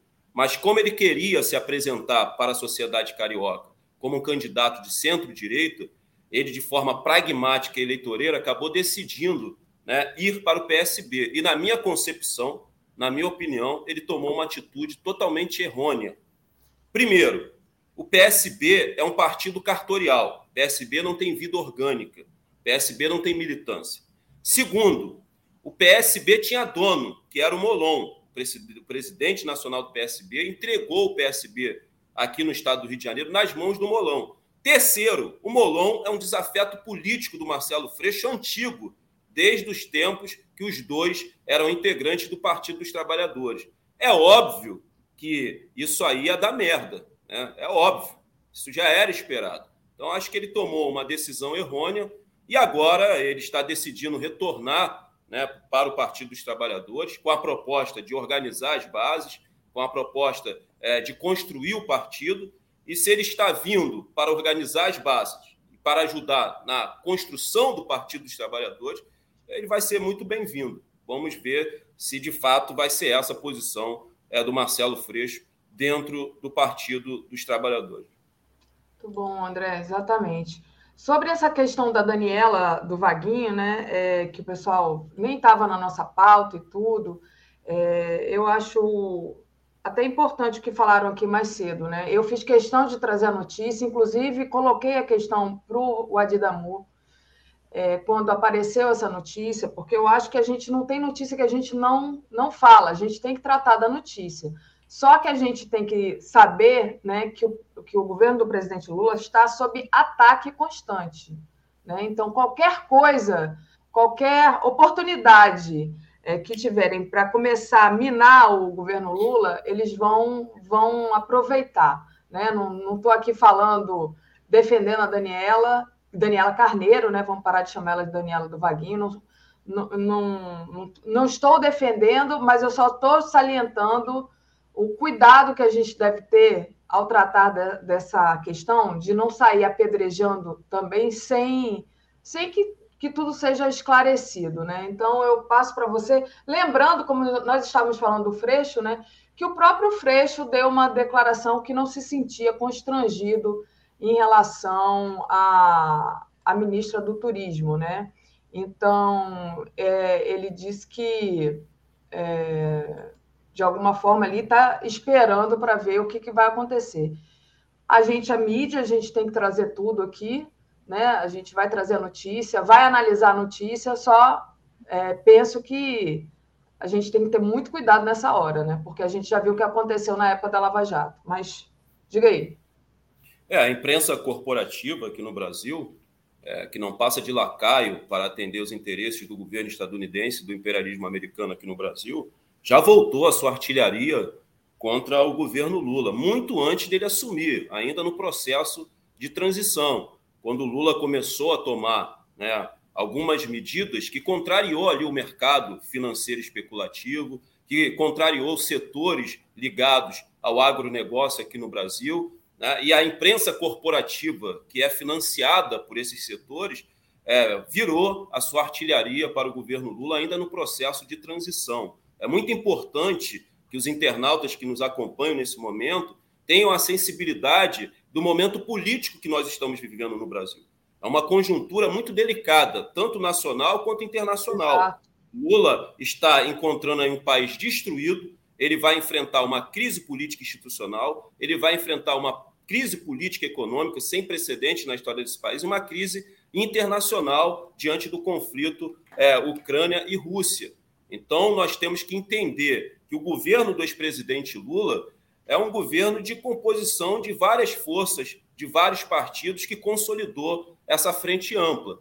Então, a gente vai ter algumas contradições né, dentro do governo Lula. Agora, o que nós não podemos cair é, é nessa armadilha que a imprensa corporativa quer fazer, atacando é, o governo do, ex-presidente, do presidente Lula é, já no seu começo. Porque, na verdade, Daphne, eu sempre faço essa pontuação aqui. O Bolsonaro ele tinha lá o seu cercadinho, onde ele recebia é, os seus eleitores mais fanáticos, né, mais lunáticos, que ficavam ali bajulando ele cotidianamente. E o que a imprensa corporativa, o mercado financeiro especulativo, a burguesia nacional, a classe dominante e o imperialismo americano, juntamente com o governo estadunidense, querem fazer? Eles querem colocar Lula dentro do seu cercadinho, para limitar a esfera de ação do governo Lula no campo social.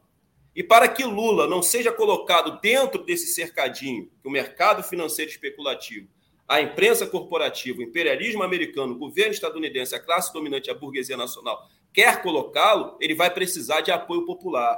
Ele vai precisar da luta central no Brasil nesse momento, que é a luta de massa. Nós precisamos e necessitamos investir na comunicação de base comunitária. Isso vai ser crucial para que nós venhamos desconstruir uma série de fake news que continuam rolando nos grupos de WhatsApp aqui no Brasil. Então é fundamental o total apoio ao governo Lula, a total defesa é, do governo Lula, sem apontar as contradições que o governo vai apresentar e sem é, deixar de apontar algumas ações e medidas que sejam erradas dentro da nossa concepção política. Mas esse momento é um momento de apoio, né, de total apoio irrestrito ao governo Lula. Esse momento é um momento de luta de massa, esse é um momento que é o momento da, das forças políticas de esquerda voltarem, retornarem para as bases, porque não vai ser fácil Lula governar esse país. Já passou as festas, tá? Festejamos, nos alegramos, agora é luta Vencemos a batalha e a guerra só começou. Vai ser quatro anos de imensa luta, de grandes batalhas a serem vencidas. E Lula só vai ter condições de concluir o seu mandato de forma exitosa, com base popular, com apoio popular e com o povo na rua. Esse papel é nosso. Muito bom, André. E lembrando, né, gente, que o André é, ele, ele é vítima da milícia. Tem lugares no Rio de Janeiro que o André não entra. Então, assim, quando ele está falando que a gente tem que é, formar uma base de apoio e tomar muito cuidado com, com certos ataques, entendeu? Sem saber o que está acontecendo, ele é a maior vítima, não sou eu, não é você que está sentado aí no seu sofá, é o André quem está falando, é o Freixo quem está falando. Então, assim, vamos ter muita calma nessa hora, e não se trata aqui de defender ninguém. Alguém colocou, até coloquei aqui na tela, ah, se fosse o Bolsonaro que tivesse nomeado alguém é, relacionado com a milícia, a gente não estaria cobrando? A gente está cobrando, eu acho que tem que ser cobrado sim. Né? Tem que ser cobrado, a gente está cobrando agora. O problema é que do né? Bolsonaro ninguém cobrou no começo do governo dele. Cobrou agora no finalzinho, que ele já estava já tava meio morto, né? Mas agora, no começo dele, todo mundo sabia do envolvimento, é, da, da a, a composição que o Bolsonaro tinha com a milícia e ninguém cobrou. Então, assim, vamos ter calma, esperar é, essa cobrança será feita, essa cobrança está sendo feita, mas também não achar que vai ser de uma hora para outra que isso vai ser resolvido e como é que isso vai ficar já apedrejando, né? É, não é a Daniela, mas ao próprio governo Lula, né? Que teve que fazer essas composições, porque ele tem pressão de todos os lados. O Cláudio Alves diz assim: o PSB não serve para Freixo, nem para o Dino. É, mas foram eles que optaram aí para o PSB, né? Eles que tinham que fazer essa análise, né? não somos nós. É. E ninguém aqui está se eximindo de fazer críticas ao presidente Lula. Eu sou do diretório estadual Né? Vocês sabem que eu fui contra a aliança com o Alckmin, vocês sabem que eu faço parte da ala mais à esquerda dentro do Partido dos Trabalhadores, que temos essa responsabilidade de empurrar o governo Lula mais para a esquerda, sabendo que vai ocorrer algumas contradições que têm sim que serem pontuadas, como nós pontuamos aqui na semana passada, a escolha infeliz né, do Flávio Dino, chamando para o governo né, um policial militar que participou da chacina né, é, no Carandiru. Então, acho que a gente só tem que tomar cuidado com a atual conjuntura nesse momento. É só isso que eu estou falando. Agora, é óbvio que nós não deixaremos é, de cobrar as contradições e as medidas erradas que venham ser tomadas pelo governo Lula. É óbvio que não. Exatamente. É, André, deixa eu ler aqui o comentário do JR. Querem minar o apoio do Lula no Congresso, por isso estão querendo a cabeça da ministra do Turismo, diz o JR. Quando. Bom, acho que eu já falei, né? Não vou, vou, me alongar aqui, deixa eu só ler aqui. Ricardo Garcês, concordo, André. O governo, na prática, se, se iniciará em fevereiro, março, e o governo precisará de apoio popular. É, Para quem é, acabou de entrar, né, é impressionante como o Lula já está trabalhando, né? A quantidade de decreto que ele já assinou, é, de, né? Ontem, inclusive, passaram aqui no Boa Noite acho que foi o Rodrigo que passou um vídeo do primeiro dia de trabalho do presidente Lula, né? É, o presidente Lula não está andando de jet ski, nem está fazendo motocicleta, ele está trabalhando e muito, né? Mas, de fato, ainda tem uma série de coisas a serem ajustadas, né? Você vê, ele não conseguiu ainda é, entrar na, na residência oficial, porque vai ter que passar por uma reforma, né? Ontem eu estava vendo a notícia, tá cheio de infiltração, de coisa que não. derrubaram parede, coisas assim que era o básico, né, gente? Parece aquele inquilino é, que sai de um apartamento e quando o outro, o, outro, o outro entra, não tem lâmpada, não tem tampo de privada, não tem nada, porque o anterior estava com raiva e levou tudo.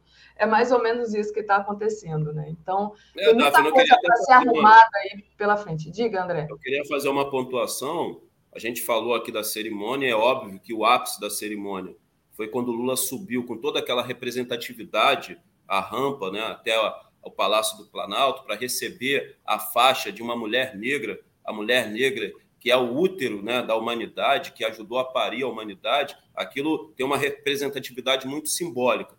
Isso foi é, na parte é, da, da posse, né, na, da cerimônia da posse. Agora, o mais importante aconteceu quando Lula é, assinou alguns decretos. Né? O primeiro decreto é, barrando aí, paralisando o processo é, das privatizações das nossas empresas estatais. Decreto importantíssimo. E o segundo decreto, não menos importante, foi derrubar né, todos os sigilos que foram impostos né, pelo governo Bolsonaro. Isso vai facilitar com que a justiça burguesa possa encontrar novos crimes que foram praticados por esse verme bandido, genocida, miliciano do Bolsonaro. Né? É necessário que a militância, né, que os partidos de esquerda, os movimentos sociais, os movimentos estudantil, movimento estudantil, os movimentos, né, né, as centrais sindicais, possam fazer uma grande campanha, não só na internet, mas também nas ruas, para que Bolsonaro é, seja punido de forma severa, Daf, para que não exista nenhum tipo de acordo ou um grande acordão para anistiar esse bandido, verme e genocida e quebrar né, esses sigilos que foram impostos pelo governo Bolsonaro vai facilitar para que, com a, para que a justiça burguesa encontre mais crimes que foram cometidos e praticados por esse verme genocida no período que ele foi chefe de Estado dessa grande nação que é o Brasil. Falando nisso, nós estamos organizando um grande ato que vai acontecer no final do mês em Brasília, em frente ao STF, né, cobrando a punição para Bolsonaro e a quadrilha que representa a sua família.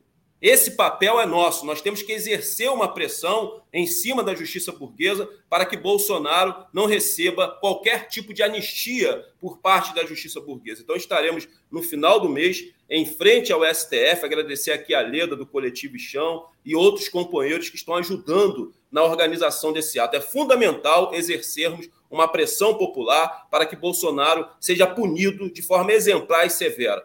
Nós temos que jogar esse verme genocida na lata do lixo da história. Nós temos que remover o entulho que representa o governo Bolsonaro. O governo Bolsonaro é, o prédio que representava o governo Bolsonaro foi demolido, mas o entulho continua aí, Daphne. E é essencial a, a remoção desse entulho. Para tal, Bolsonaro precisa ser punido de forma severa para que nós não venhamos cometer o mesmo erro que cometemos no processo da redemocratização que aconteceu no Brasil, onde o Estado burguês, né, o Estado brasileiro, concedeu anistia aos torturadores e algozes da ditadura militar, e hoje nós vivenciamos essa tutela militar. Então, essa luta é da militância. Nós temos que exercer pressão popular nas ruas e nas redes para que Bolsonaro venha a ser punido de forma severa. Então, no final do mês, nós vamos realizar esse ato em frente ao STF. Quando tivermos a data, nós vamos passar aqui para os companheiros e companheiras que queiram fazer parte desse ato que vai acontecer em frente ao STF. Mara, maravilha. Deixa eu mandar um beijo para o Álvaro, que passou aí atrás. É, o, Álvaro, o Álvaro veio trazer um café. Eu estou aqui no laboratório né, de informática, um projeto maravilhoso que tem aqui na Babilônia. Tem aqui atrás a maquete de uma favela. Né, ele cedeu o espaço aqui para eu poder usar a internet. Álvaro, que é o meu mentor político. Álvaro, que me filiou, é, não me recordo se foi é, no ano de 2000 ou no ano de 2001. Né? Álvaro, que me filiou ao Partido dos Trabalhadores, ele teve uma paciência né, revolucionária muito grande. Que eu era jovem, né? Vocês veem, vocês podem perceber que eu sou afoito, né? né? Eu, eu sou contundente, né? E, e, e, Álvaro teve a paciência de me explicar como o Partido dos Trabalhadores funcionava organicamente.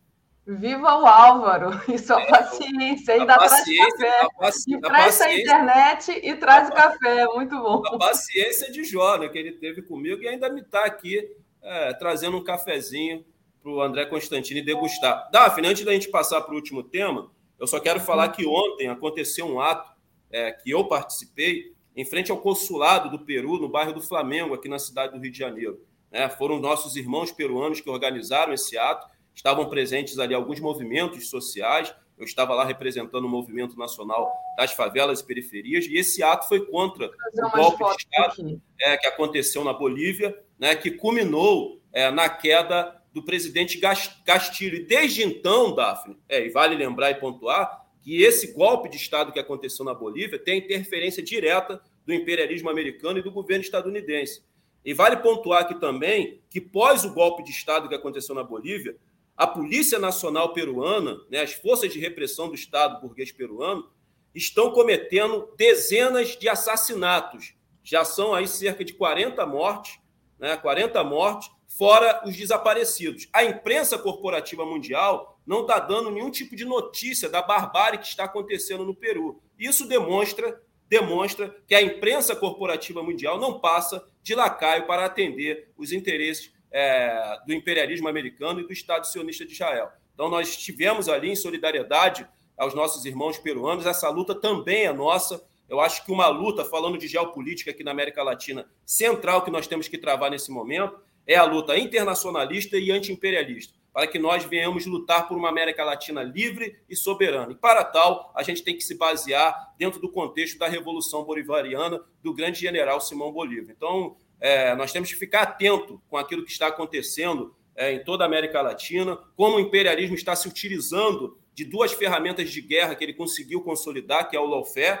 né, onde a CIA treina juízes né, para se utilizar da justiça burguesa para perseguir os desafetos políticos e criminalizar os desafetos políticos do imperialismo americano. Ele usa também o lawfare para derrubar governos que foram eleitos democraticamente, com a única intencionalidade de colocar suas garras sujas e imundas nas riquezas naturais existentes nos países aqui da América Latina. A outra arma de guerra que o imperialismo utiliza e que é menos custoso aos cofres do governo americano e estadunidense é as sanções econômicas que ele exerce, que eles exercem sobre os países e sobre os governos que eles querem asfixiar economicamente para derrubar. Então temos que ficar atento na questão da geopolítica. Temos que ficar atento. O momento agora é a luta internacionalista e a luta anti-imperialista. Não podemos deixar os nossos irmãos da Bolívia serem massacrados e ficarmos aqui no Brasil silenciados.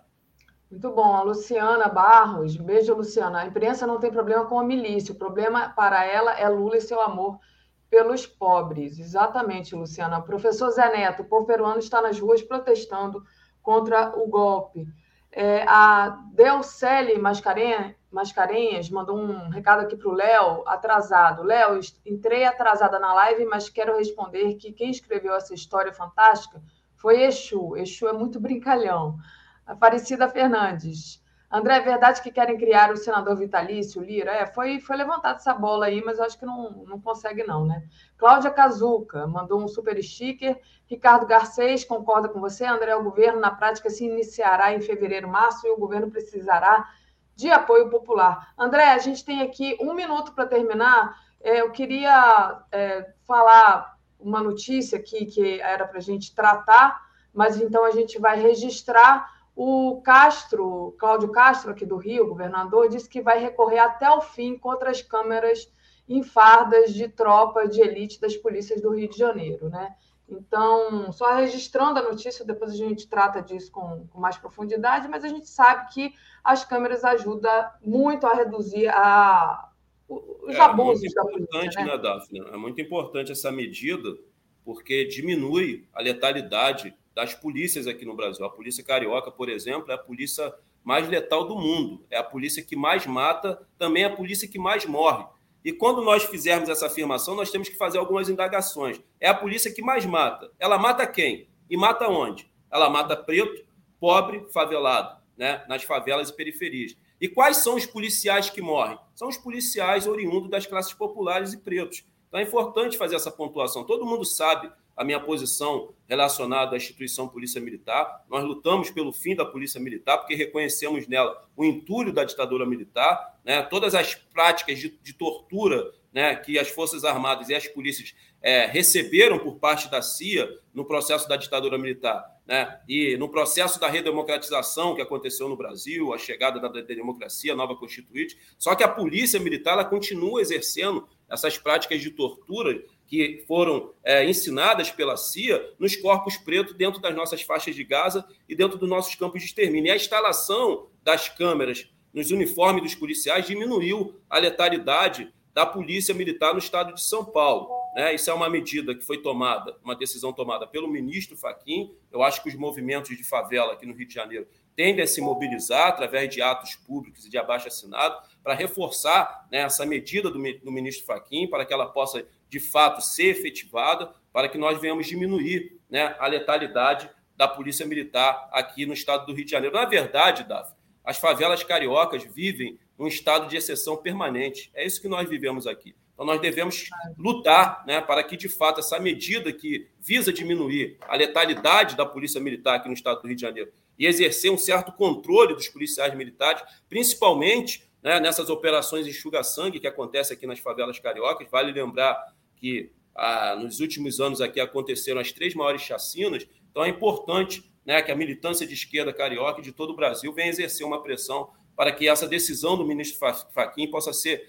consolidada e concretizada e que possam ser instaladas né, as câmeras é, nos uniformes da Polícia Militar no Estado do Rio de Janeiro para diminuir a letalidade dessa máquina de matar preto, que é essa instituição, a Polícia Militar do Estado do Rio de Janeiro. Muito bom, André. Parabéns pela análise. A gente se vê por aqui. Beijão para você. Dá um beijo aí no Álvaro. Valeu. Gente, trazendo aqui o nosso querido Joaquim de Carvalho, que ontem é, trouxe aqui um, uma gravação importantíssima. Só antes queria agradecer a Biase Arquitetura, que mandou um super sticker, ao Júlio César Beraldi. André, como pensa da greve dos motoboys com o Galo? Vou falar com o André sobre isso. A gente é, trata da próxima, na próxima entrada aqui dele, provavelmente na segunda-feira. Trazendo o Joaquim. Bom dia, Joaquim, tudo bem? Olá, bom dia, bom dia, Daphne, bom dia, comunidade. Eu me assusto ao ver no vídeo, assim, por isso que eu levei um susto. Eu já ia fazer uma piada, eu já ia falar parabéns pelo bronzeado. pois é, e o... Mas, enfim, é... são dias melhores, né? Parece que os dias mais alegres, mais leves, e parece que as coisas estão todas retomando, as coisas estão seguindo o seu curso normal, as coisas, o trem está voltando para o trilho. Então, é, vejo isso em todas as áreas.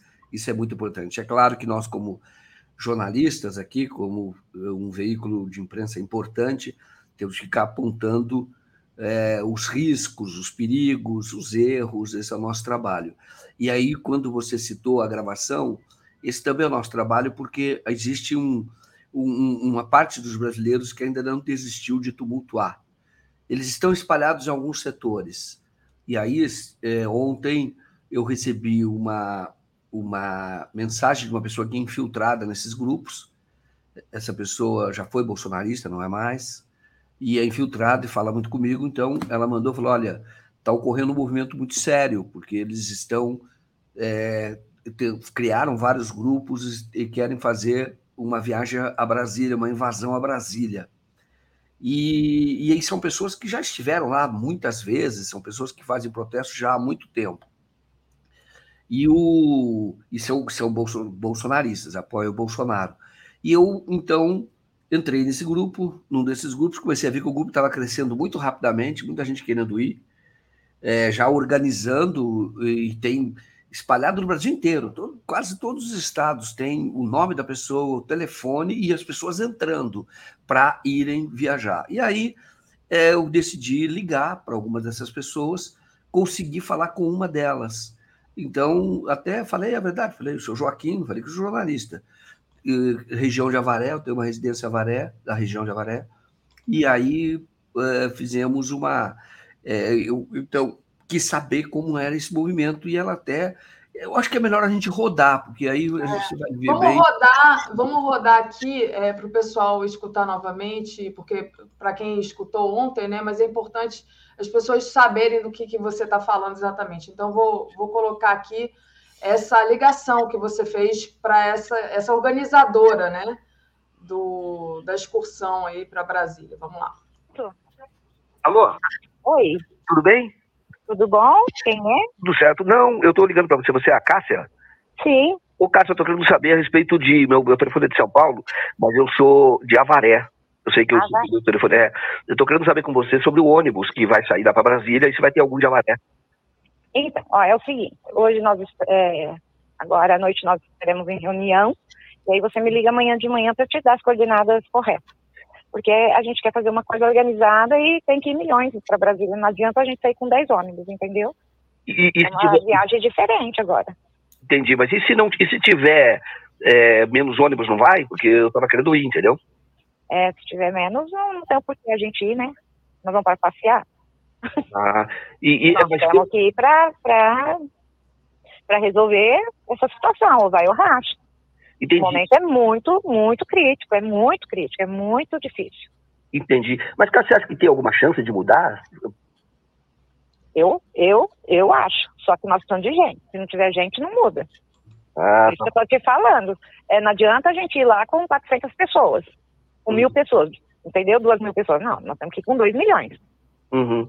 Mas sei lá, não vai tudo isso. As pessoas não tem como, viu? Tudo isso não vai, não. Se não tiver, então o comunismo vai tomar conta. Aí o Haddad já anunciou hoje. Moeda real vai acabar. Essa semana já. Então, é, a moeda vai ser única na, na, América do Sul. As liberdades já estão todas cerceadas. Agora a gente está conversando e já está sendo gravado. Nós podemos até já estar tá, uh, sendo monitorado e já com o nome na, na no, no Alexandre de Moraes. Cássia, deixa eu perguntar uma coisa para você. Em princípio, que dia seria, hein? Isso para poder me programar. É isso que nós vamos decidir. Porque ir por ir, nós não vamos. Entendi. Teria que ter bastante gente, né? Tá certo. É muita gente e, e pôr na cabeça. Colocar na sua cabeça e dos amigos, dos vizinhos, que tem que ir. Ou vai engolir o comunismo, vai perder as propriedades privadas, vai perder o seu trabalho, as bolsas. Você viu que aconteceu ontem. A única que caiu no mundo foi a brasileira. Petrobras perdeu mais de 10%, do Brasil 4%. Então é séria a situação, é muito séria. Paulo Guedes disse assim, é, como você chama? Eu me chamo Joaquim. Joaquim? Isso. O, a, as últimas entrevistas do Paulo Guedes, ele disse assim, olha, se o PT entrar, eu dou um, é, seis meses para o Brasil se tornar uma Argentina e um ano para a Venezuela. Quer dizer, esses seis meses foi a única previsão que ele errou. Esses seis meses já foi pulado, nós já estamos entrando na Venezuela. Uhum. Ele tirou já todos os benefícios da, das doenças raras, dos mudos. É, a moça que assumiu o Ministério da Saúde trabalhava na Fiocruz, lá na. É Fiocruz? É Fiocruz, acho que é Fiocruz. Acho que é isso. Deu um rombo lá, não poderia assumir nada público, está lá no Ministério da Saúde, já falou para a legalização do aborto, que já vai, vai tirar essa lei lá da, do Ministério da Saúde. Então, é muito clara a situação, só não está vendo quem não quer. Uhum. Nós aqui estamos lutando para tentar organizar em nível Brasil. Uhum. Se um falar assim, o meu emprego não permite, meu filho não permite, minha casa eu tenho cachorro, então fica, porque vocês vão perder tudo. Uhum. Ô, Cássia, e quanto deve custar essa excursão, hein? Não, depende da ajuda que nós vamos uh, é, arrumar, dos apoios. De repente não vai custar nada, vai custar nossa estadia lá. De Uhum. repente a gente aluga casas em vez de ficar em hotel. Uhum. E você sabe quantos dias? Não tenho previsão, mas eu não acredito que se tiver lá 3 milhões de pessoas, 2 milhões de pessoas, que isso passe de 3, 4 dias. Não tem condições. Porque aí o exército vai ter que, que se colocar. Uhum. E não tem jeito, hein, do exército se colocar Uhum. se as pessoas não mostrarem a indignação e que está tudo errado o que aconteceu. Uhum. Tá certo? Como é que eles vão se colocar se não tem um caos social? Uhum. Uhum. Se não tem falta de alimento na prateleira, se está tudo funcionando normal, as pessoas festejando Natal, Ano Novo, Copa do Mundo, Uhum. tá tudo normal no país. Uhum. E como é que eles vão entrar para uma GLO? Uhum. E aí, ele, aí vem e culpa o Bolsonaro que é traidor? Não, nós aqui somos frouxos. Uhum. Tá certo. Entendeu, Joaquim? É sério. Essa, essa excursão, essa viagem tem um outro enfoque. Nós não vamos lá para ficar uma noite e ir embora. Uhum. É, Nós vamos lá para tem- se colocar como povo brasileiro, indignados. Sim, mas é, é, nós todos temos atividade aqui, não dá para abandonar também, para deixar tudo isso.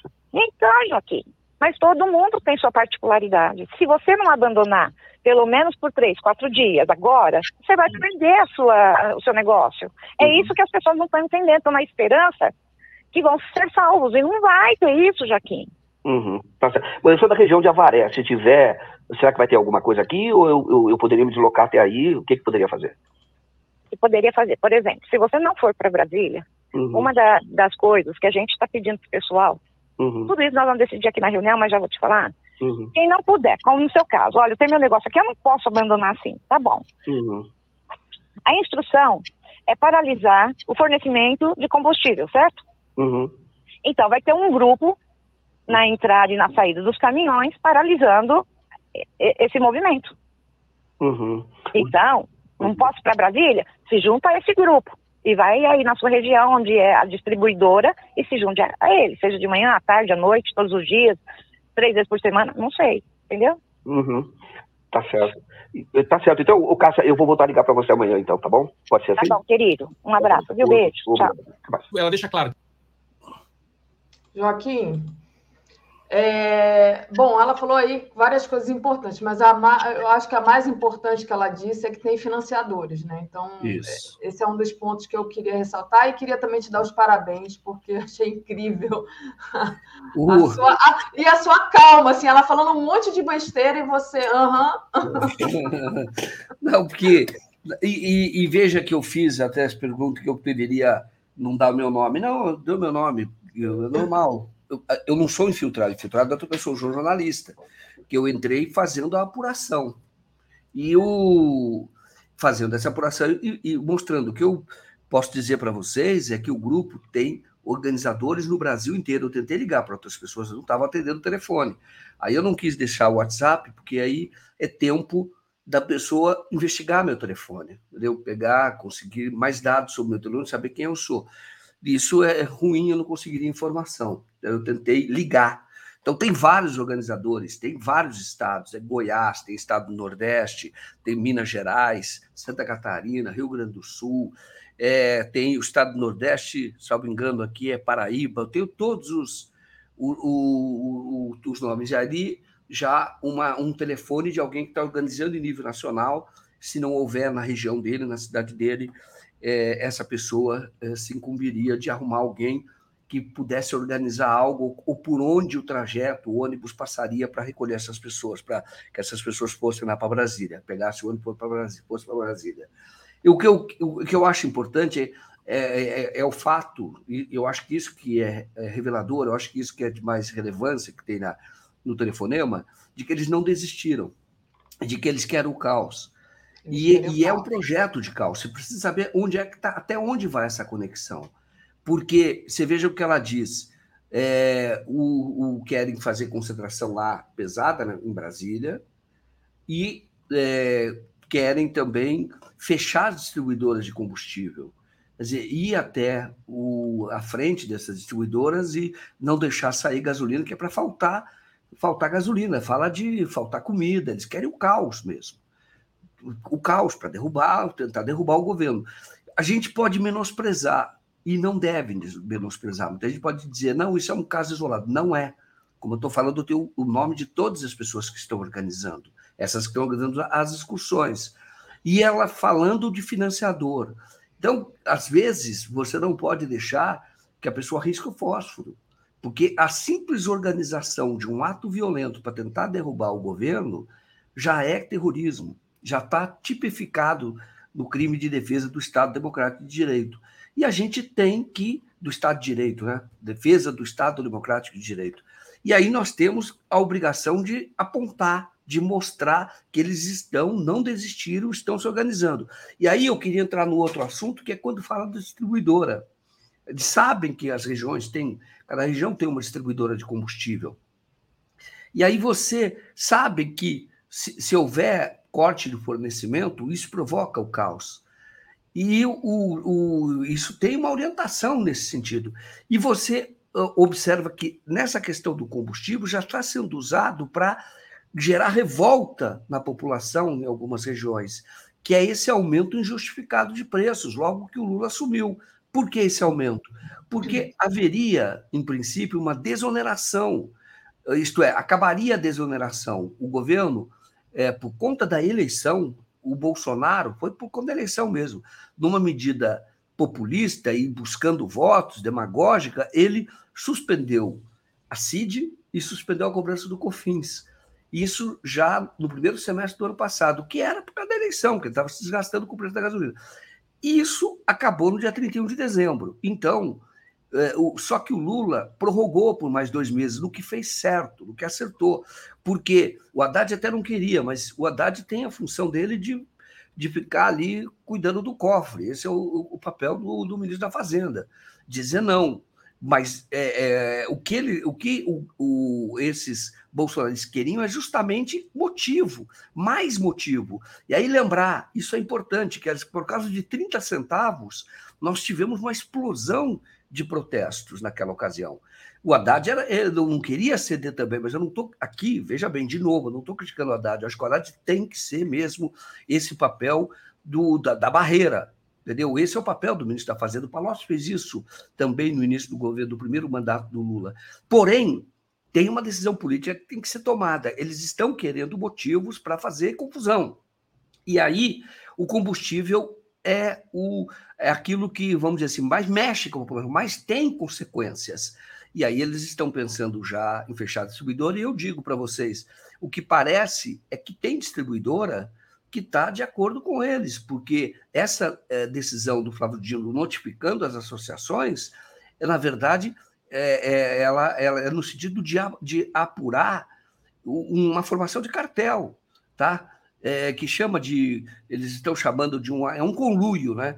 que seria um acerto colusivo, é um, é um termo aí da, da, da, da, eh, de, que se refere a monopólio, a um tipo de cartel, quando pessoas se juntam para prejudicar outras.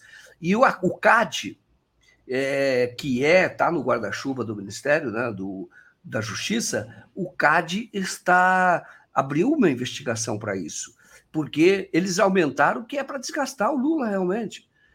E veja bem, não há motivo para aumentar. Se você olhar no, no, no, plano internacional, vocês podem olhar, o, o, barril do petróleo caiu, o preço do barril do petróleo. Tem caído. Aí não caiu muito, mas caiu um pouco.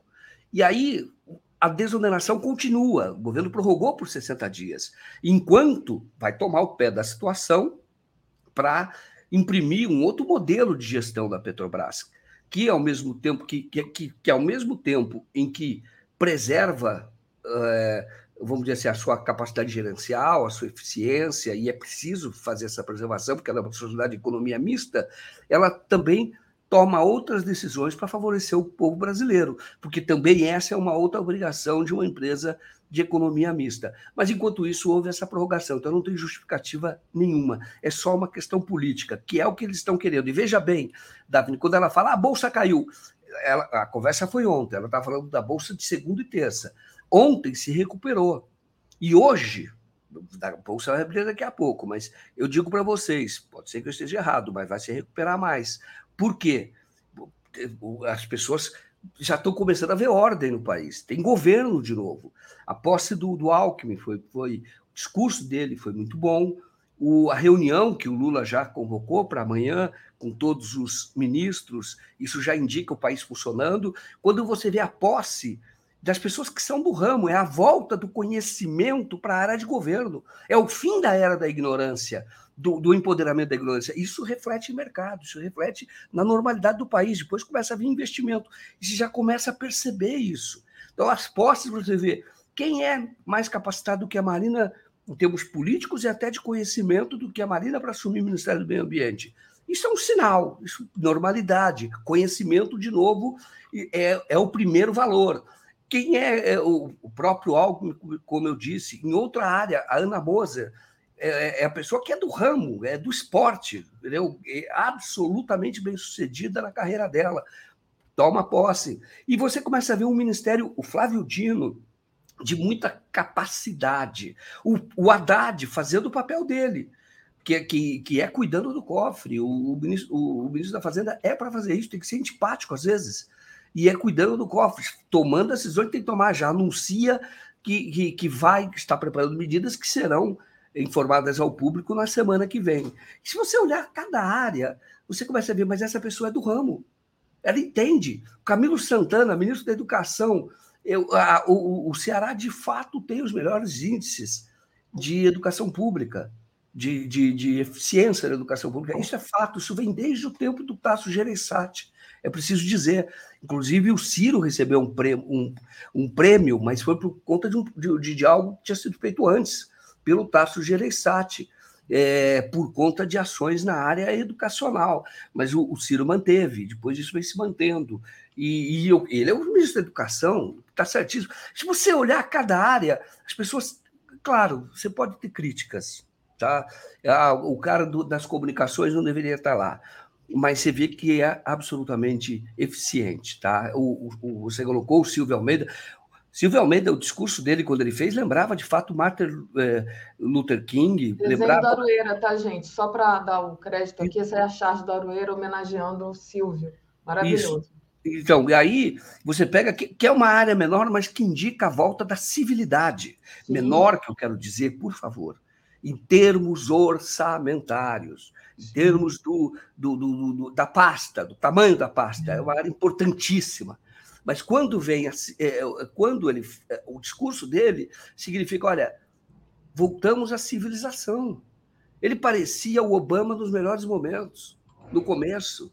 O Martin Luther King era uma coisa impressionante. A força do discurso e a força uh, da própria expressão dele, né? De uma dignidade que, que, que eu digo, essa é a dignidade do povo brasileiro. É gente decente, não são esses cafajestes que governaram o Brasil nos anos quatro anos, porque muitos se comportavam como cafajestes mesmo. Tá? Não estou falando, não é um xingamento, se comportavam como cafajestes. Entendeu? E aí você volta o Brasil voltando à normalidade. Isso que é bastante, isso que é bastante importante. Agora precisa investigar, precisa punir, e essa punição virá eu tenho certeza, está indicando as decisões do próprio Alexandre de Moraes. Tá? Ele, quando quebrou o sigilo de oito pessoas e autorizou a quebra do sigilo já das pessoas que interagiram com essas oito desde 2017, se prepare que nós poderemos ter aí informações sobre aquela greve de policiais militares do Espírito Santo, que favoreceu o Bolsonaro, ele já estava se lançando candidato a presidente. Depois, assassinato da Marielle, isso é importante. Depois você teve a greve dos caminhoneiros, que definiu aí foi muito importante para a eleição do Bolsonaro. Ele aquilo jogou água no moinho dele, como eu já disse. Ele tem uma mostrou que ah, o Brasil está no caos, então precisa de um cara ligado ao exército para é, colocar ordem. Pois pode trazer informação sobre o juiz de fora. Eu quero falar muito sobre o juiz de fora ainda, viu, Daphne, por conta do, da covardia que estão fazendo aí com o Paulo Pimenta. E, na verdade, não é só covardia, mostra a, como é ruim a nossa imprensa, mas eu quero falar sobre isso. Vamos falar sobre isso. Só deixa eu agradecer aqui uns, uns superchats. Eu já passo a palavra para você novamente, Joaquim. Queria agradecer a Júlia Laje de Coguerra, está sempre aqui conosco.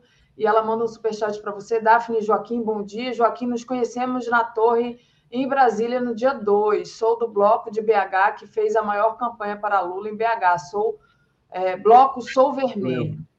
Legal. Eu lembro, muito legal, muito legal. Eu lembro, lembro sim. Do... Ela estava num grupo, na verdade, ela não estava sozinha, não. Tinha todo esse grupo, muito bacana. Legal. Júlio César Beraldi, parar de chamá-los de bolsonaristas, são terroristas. Cláudio Alves, a paciência do Joaquim com os idiotas é incrível. Pois é, também me chamou a atenção. A Cândida Fontes também mandou um apoio aqui. Júlio César Beraldi, aqui em São José dos Campos, falam é, em parar a Revap. Olha, importante. Ricardo Garcês, eles falam em provocar o caos social com esse, é, esses termos nos áudios. Reconfessa, diz aqui o Ricardo é, Garcês. Além de ser reconfessa, né, de promover o caos social, é ficar claro também que ela se informa através de muita fake news, né, Joaquim? Inclusive falando lá da, da questão do aborto, é, da questão da moeda. Então, é muito importante a questão da comunicação é, e, o, e, o, Pimenta falou que vai acabar com a fake news, e agora tem essa questão aqui. O Paulo Pimenta está sendo muito atacado por essa mídia, essa grande mídia, digamos assim. Então, trazendo aqui a matéria para você comentar, a Globo distorce informação para atacar Paulo Pimenta a partir do evento Juiz de Fora com o Bolsonaro. É, o jornal distorce o sentido do documentário do Joaquim para questionar a legitimidade do ministro Paulo Pimenta para enfrentar a desinformação. Então, passo para você, Joaquim. Assim, só falando que eu usei a expressão monopólio, na verdade é oligopólio, tá? Quando você tem um monopólio, seria uma única empresa. Então, na verdade, é, você tem um setor dominado por é, poucas empresas. E aí, o, o, o, a questão do Paulo Pimenta, eu vou dizer o seguinte: ontem saiu a matéria na Folha, hoje essa matéria no Globo. Então, na verdade, o que estão querendo é tentar desgastar o Paulo Pimenta, por quê? Porque ele, ele cumpriu o papel de parlamentar. Ele tem um fato relevante e ele mostrou que existem dúvidas sobre esse fato. É o que o nosso documentário fez também. Mostrou que existem muitas lacunas, muitas perguntas sem resposta. Muitas e que essas respostas podem começar a ser dadas agora. E aí a imprensa ela está seguindo a linha que ela adotou na, naquela ocasião. Como ela fez um trabalho, eu diria assim, porco ou desonesto. Isto é, porco se for para o mau jornalismo, tecnicamente. Desonesto se isso objetivava é, não questionar para favorecer o, o Bolsonaro. Eu já vivi outra situação, por isso que eu falo, quando eu digo. É, é a, o, quem viu o documentário sabe que o documentário. Eu, eu estava na frente, eu fui até a frente da Santa Casa, conversei com médicos, eu disse: o Bolsonaro entrou ferido aqui. Agora, foi um autoatentado? É possível. É possível. A polícia não investigou e eu tenho informação de dentro da equipe que essa é uma linha que eles consideravam plausível, mas eles não tinham como começar a investigar o presidente da República.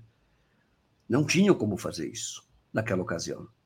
Agora, existem vários elementos que podem ser investigados agora e, ao final, eu tenho certeza de que a verdade virá à tona. Nós vamos continuar nesse caso.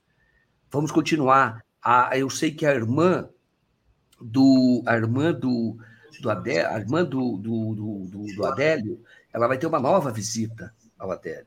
Então, é, é, essa é um primeiro passo. A Adélio falou muito rapidamente com, com ela, porque a visita durou só 20 minutos, mas eles terão uma nova conversa. E isto virá à tona. Eu tenho certeza. E até o Léo, ah, eu quero dar a palavra para o Léo aqui, mas antes, depois, eu queria acrescentar algo, porque eu já vivi essa situação da imprensa. Quando a imprensa foi por uma linha e eu fui por outra. E ao final, a linha que a gente estava eh, mostrou que era correta. Entendeu? Não, porque eu, eu fui pela linha porque sou teimoso, porque os fatos mostravam, mas eu posso falar depois. Oi, Léo. Bom dia. Joaquim. Bom dia, Daphne, de novo, tudo bem? Bom dia. Não, não, na verdade apareci aqui só para dizer por que, que distorce o sentido, né?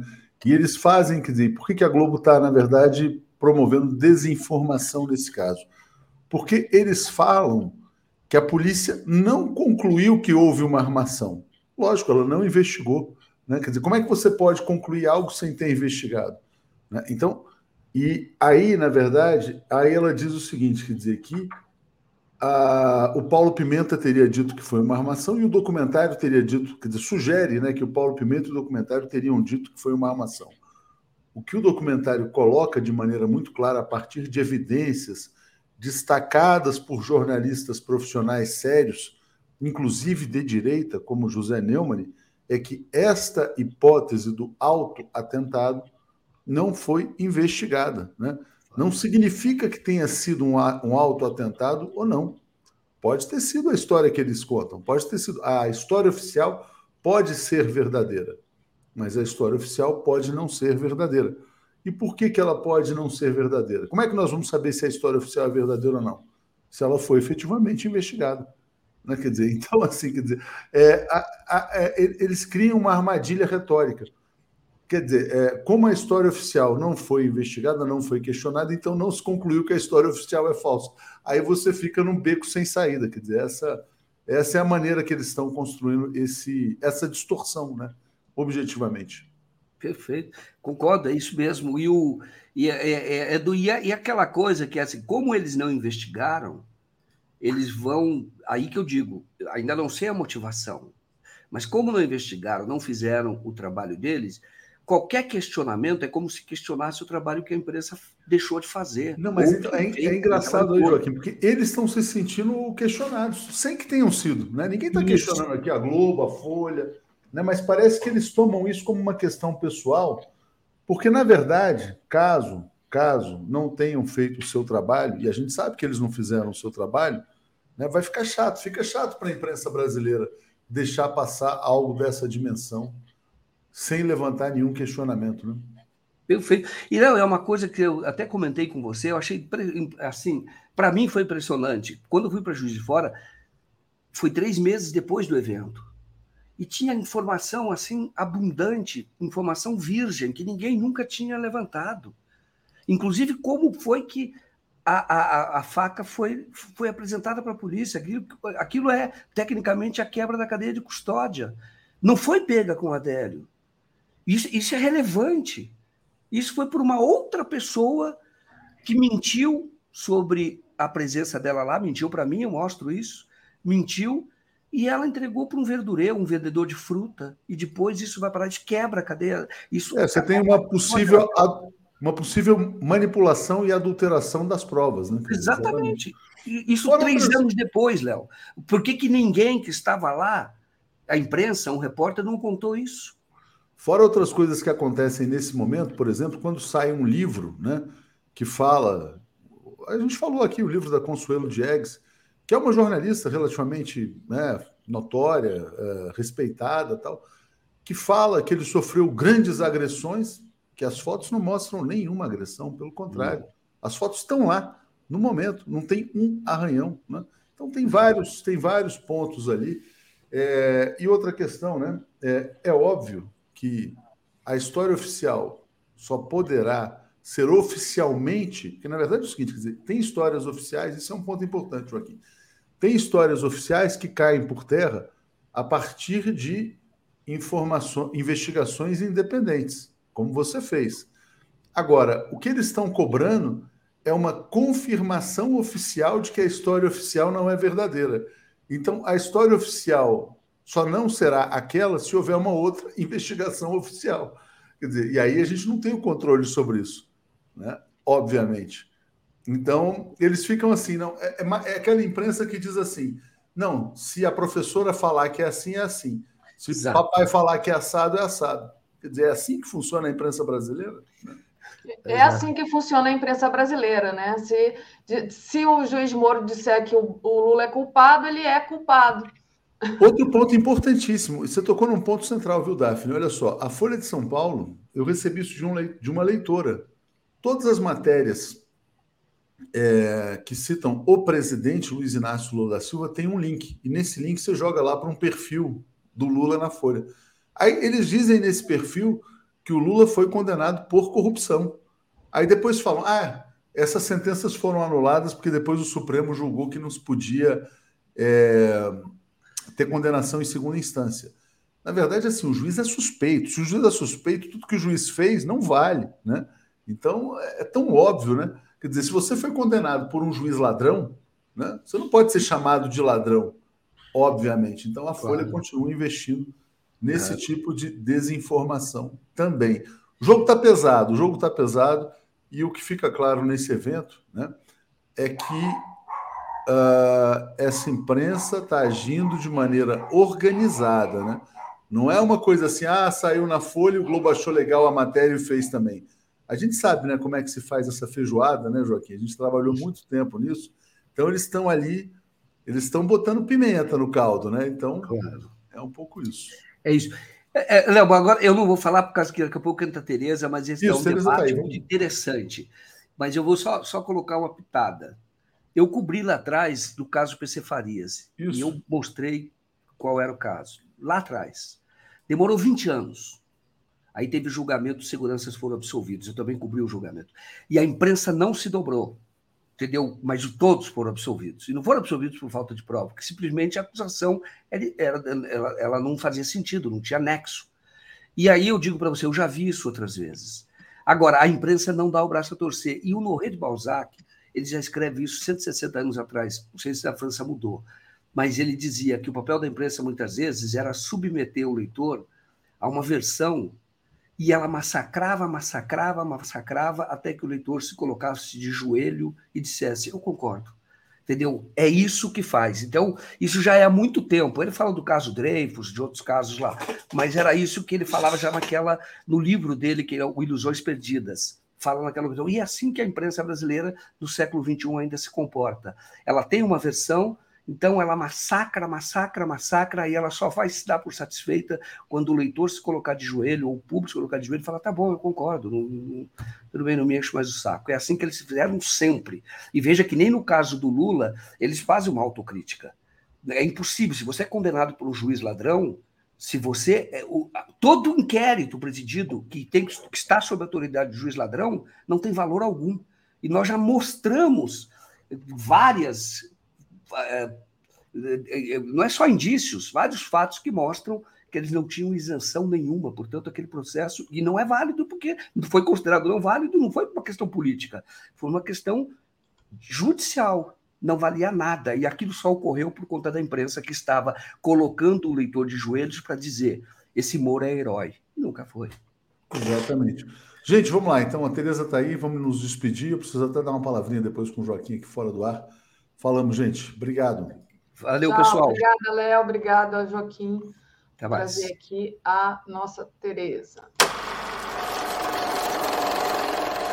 Comentário de Tereza Cruvinel.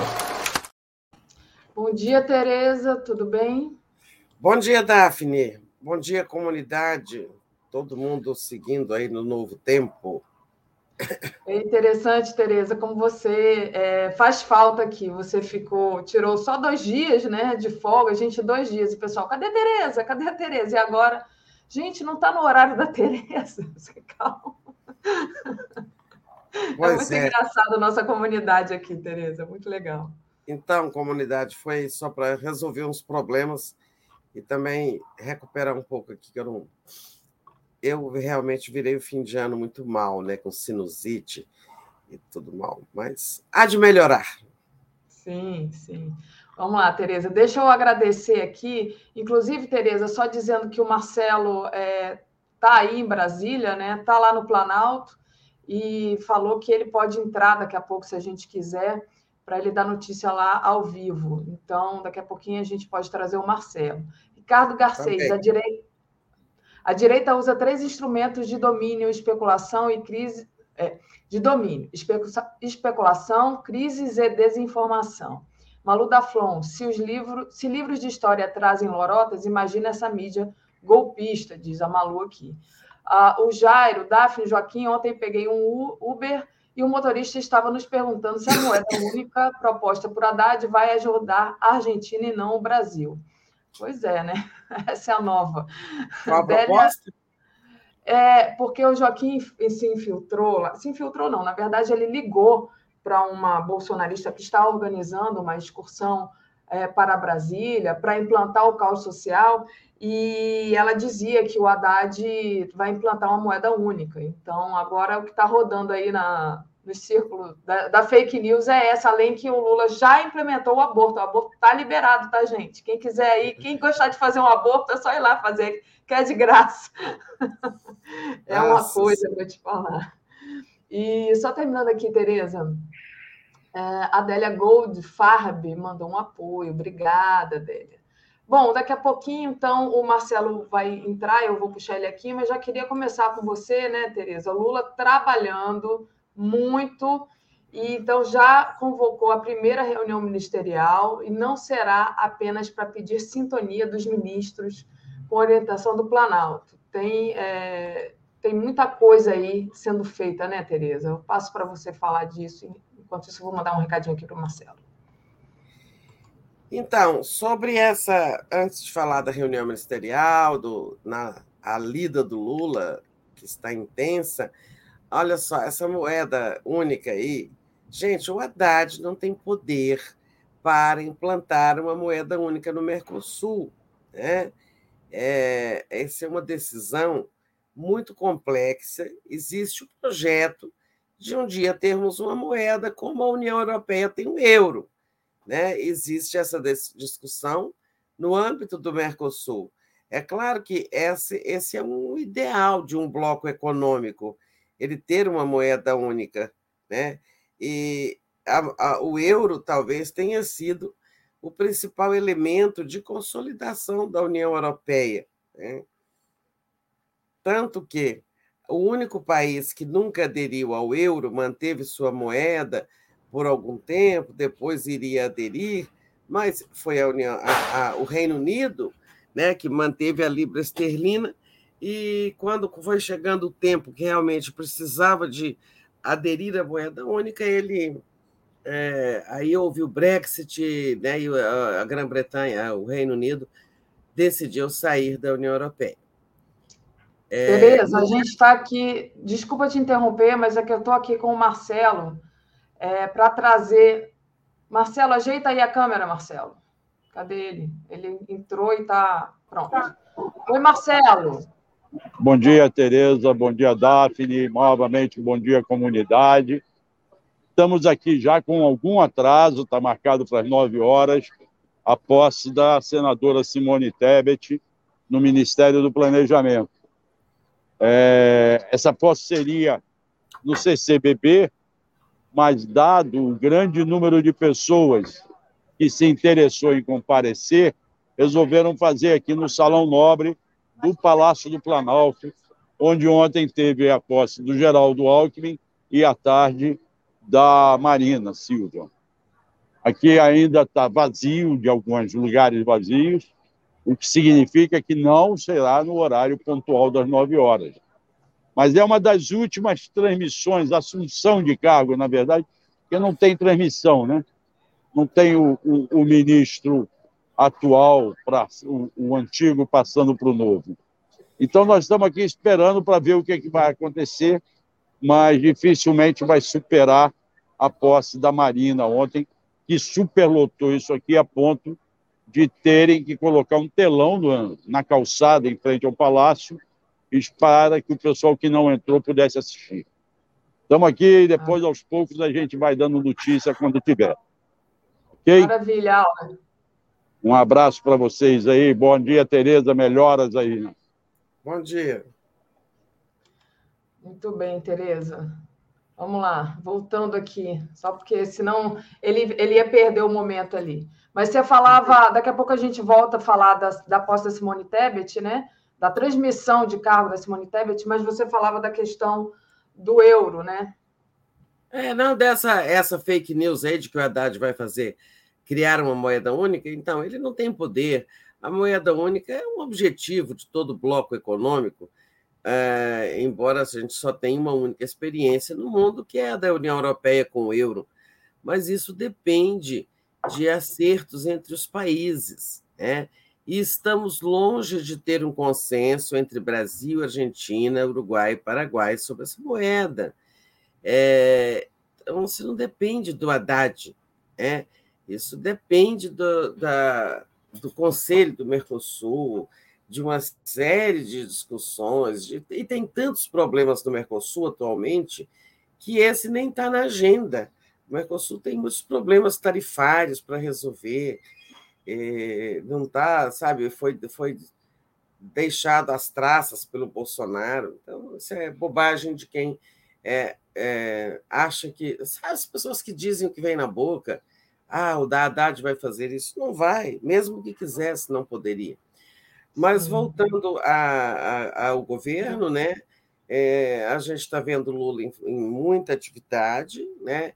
passando essa ideia, os ministros também, passando essa ideia de que o país voltou a ter governo ativo, voltou a ter, voltou a ter ativismo governamental. Né? Que a, a gente, o Bolsonaro passava muito aquela é, impressão de inativismo governamental, governo que não faz nada. Né?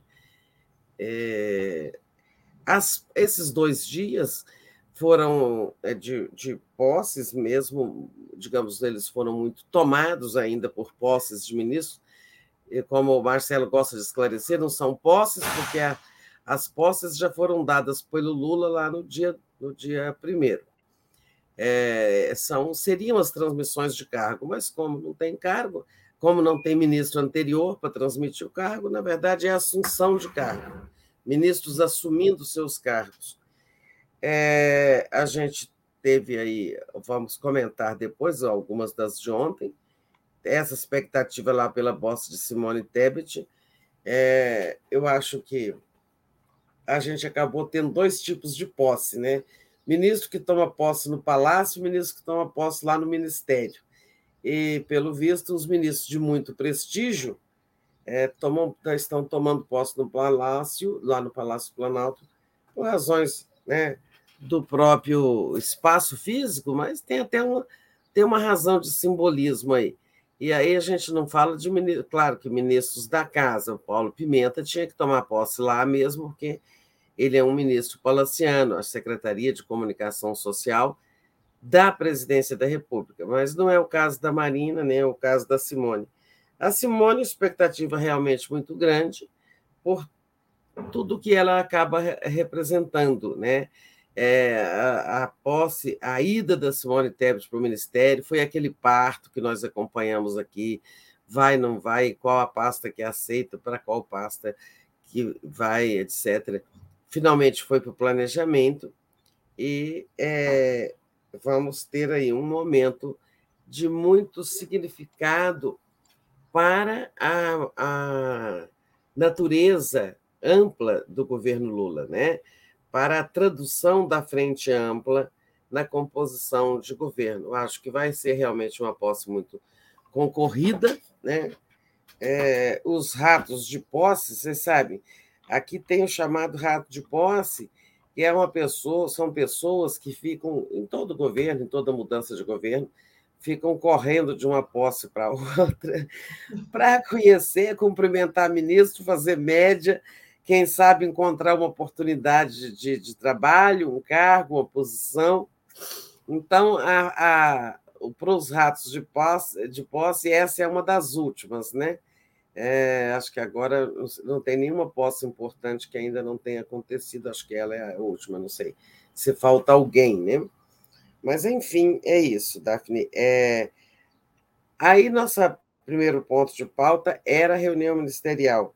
Isso. Essa reunião, a, a, mídia especulou muito ontem sobre isso, é, teria tido como pivô, é, como pretexto, o fato de o ministro do Trabalho é, do ministro da Previdência, Carlos Lupe, que é do PDT, ter a, anunciado ou mencionado algumas mudanças em regras previdenciárias. E é claro que deu ruído, é, e, e, na verdade não tinha assim, o governo ainda não bateu o martelo sobre alguma reforma ou contra-reforma na, nas regras previdenciárias, ou seja, algumas regras da reforma do Bolsonaro de 2019, né, muita gente quer revê-las. Né? Mas até acho que a principal, a mais nefasta, até já está já venceu por decurso de prazo, né? que foi a imposição dos 62 anos de idade para aposentadoria das mulheres por idade, e, e, com uma regra muito draconiana, que aquelas que já tinham 60 anos, né, é, em 2019, já iam fazer 60 anos, ou seja, já tinham o direito de se aposentar pela regra antiga, foram pagando pedágio de seis em seis meses, ou seja, aí passou ter, é, seria necessário ter 60 anos e seis meses, depois 61, 61 e seis meses, e agora 62 mesmo. Então, agora já está em pleno vigor a regra dos 62. Eu acho que já, já não altera muito a mexer na regra de transição, porque ela já foi cumprida, o tempo já passou. Mas, enfim, é, estão dizendo, né, a mídia está com o discurso, com a, a, narrativa, de que o Lula vai chamar, tipo, para dar uma, uma, uma, ordem de comando: olha, ninguém fala aqui sem o Planalto ter autorizado, ninguém pode anunciar medidas que não tenham sido previamente aprovadas aqui pelo Palácio. Tem isso, né? É, mas tem mais. O Lula quer dar alguns comandos sobre algumas áreas e vão acertar é, ali serão acertadas algumas medidas que vão ser anunciadas e algumas são até transversais, envolvem é, mais de um ministro, né? Então não é assim para dar bronca só nos ministros, passar pito nos ministros que o Lula está chamando reunião ministerial é, é para afinar e, inclusive, programar anúncios de medidas. Agora, num governo tão grande, tão amplo, né, que tem 37 ministérios, de nove partidos, é natural que vai ter gente batendo cabeça. E é importante realmente é, evitar que isso aconteça. Né? Começo de governo, é, as coisas ainda estão, digamos, desa, desalinhadas, muita coisa desalinhada. Então, a reunião ministerial servirá para isso. Agora, ninguém se engane, o Lula vai ser, dessa vez, muito mais dono da pauta, ele vai ser mais centralizador. Ele, ele delegava muito, digamos, deixava, dava uma margem de autonomia muito grande para os seus ministros e auxiliares. Então, as pessoas saíam, diziam, anunciavam medidas, depois é que iam discutir lá no palácio aquela medida. Isso não vai acontecer. O Lula sabe que hoje o governo dele é bem mais complexo, né? envolve um número maior de forças. A questão da governabilidade é muito mais exigente, né? para não dizer mais importante, é assim, há uma exigência maior de afinidade, de, de, entre as medidas, entre os partidos, para que não haja ruídos na coalizão, para que não, é, não haja ruídos no Congresso. Né? Então, para isso, ele tem que ser mais centralizador. Então, ministro quer fazer um anúncio, vai ter que ir no palácio, discutir aquilo, ver se ele está de acordo e tal. Vai ser assim. Porque senão, se todo mundo começar a tirar a esmo, sabe, o governo vai ter problema. É, vai ser uma tarefa muito difícil coordenar os ministérios, coordenar 37 ministérios. E essa tarefa é exercida principalmente antes de chegar o Lula, é pelo chefe da Casa Civil, o ministro Rui Costa. Né? Então, os, todos os ministros já devem ter entendido isso o Lula de hoje é, não vai deixar a rédea solta, né? vai ter mais controle sobre a linguagem do governo, as falas do governo. E uma coisa que a gente nem comentou né, até agora, é, não foi anunciado o porta-voz do Lula, né? É, até agora não tem porta-voz. É, nem sei se vai ter. Isso não é uma figura obrigatória. Né? É, é, eu acho é importante, eu acho que é importante ter o porta-voz, né? porque o presidente da República não pode a toda hora interromper suas atividades para ir é, dar declarações para a imprensa, responder entrevista, não pode, não tem condição. Né?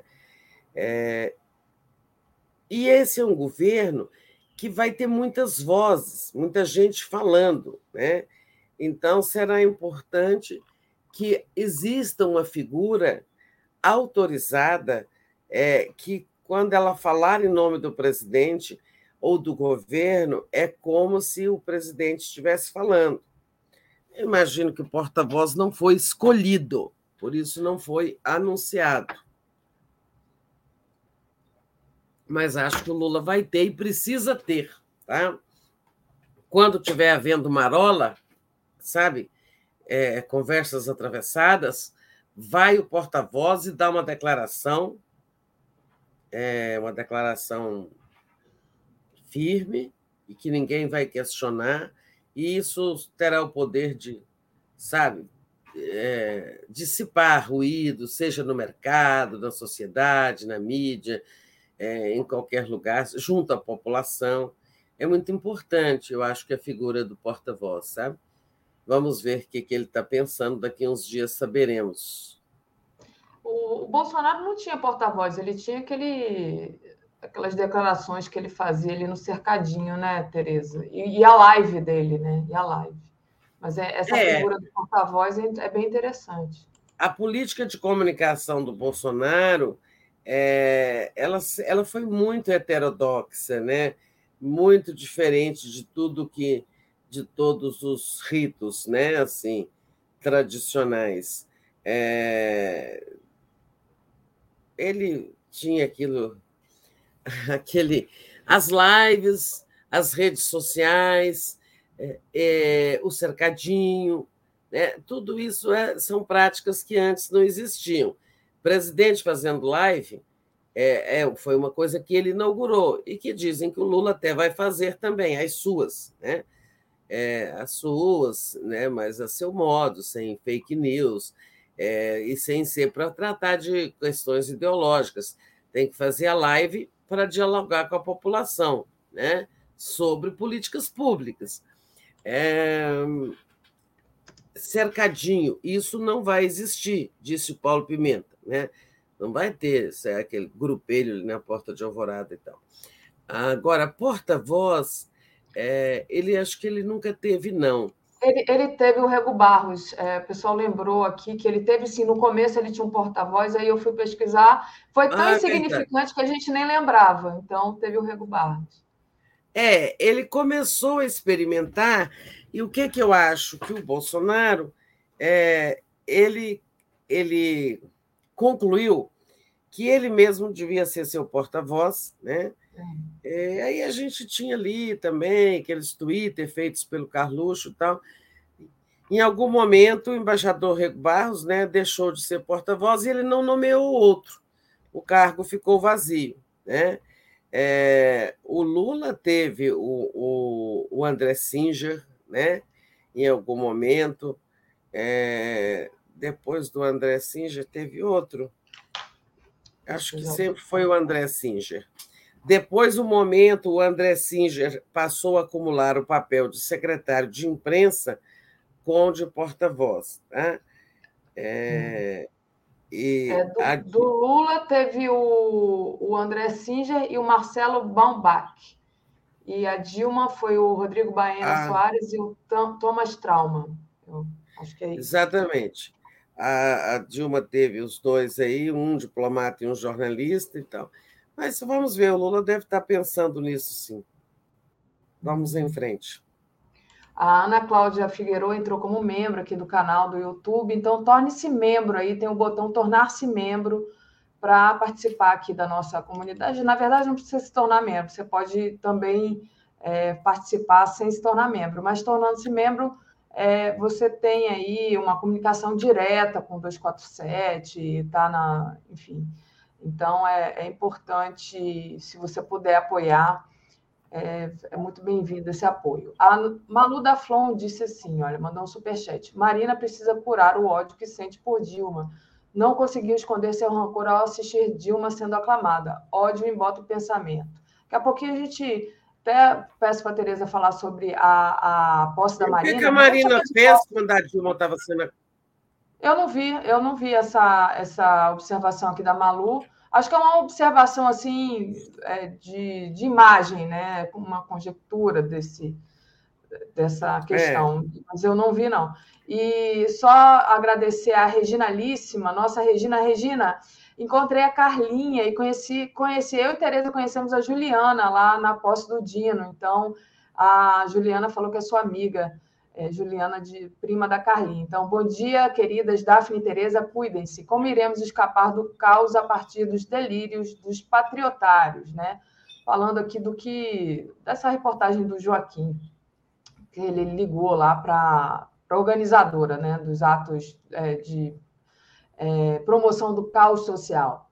social. A Olga Ferreira, é, gostei da entrada do Léo na fala do Joaquim. Ele deveria intermediar PML Alex Sounik, diz aqui a Luciana Ferreira. Tereza, querida, você tem que descansar mais uns dias. Desejo melhoras para vocês. Olha, eu concordo que a Tereza realmente merece descanso, mas eu confesso, Luciana, que eu estava morrendo de saudade da Tereza aqui comigo. É muito bom, a Tereza já, já vem. Tudo da ser. Tereza é muito, é... muito profissional, né? Muito, enfim, foi, é muito bom estar aqui com você, Tereza. Mas, é, então, não, mas... é bom, né? Eu quero mais férias, sim, quero mais. É, férias é bom, né? Mas, enfim, Tereza, a, é, independente da, do que notou aqui a nossa Malu, é, queria que você falasse um pouco é, das posses que a gente assistiu, né? A posse da Marina, por exemplo, Marina muito aplaudida, ovacionada, né? Alckmin ali naquela felicidade como vice, como ministro. Teve também a posse da Ana Moser, com um discurso falando justamente desse esporte, esse acesso ao esporte para todos, né? Que foi um pedido, parece, que do, do presidente Lula, né? E também teve a primeira mulher na Secretaria-Geral do Itamaraty, importante, né, Tereza? E a, a Lady Bird também pediu aqui, olha, Tereza, pode falar sobre Lupe e o Ministério e a ministra do Turismo, a Daniela, que está sofrendo aí pressão, né? De acordo com a reportagem, é, enfim.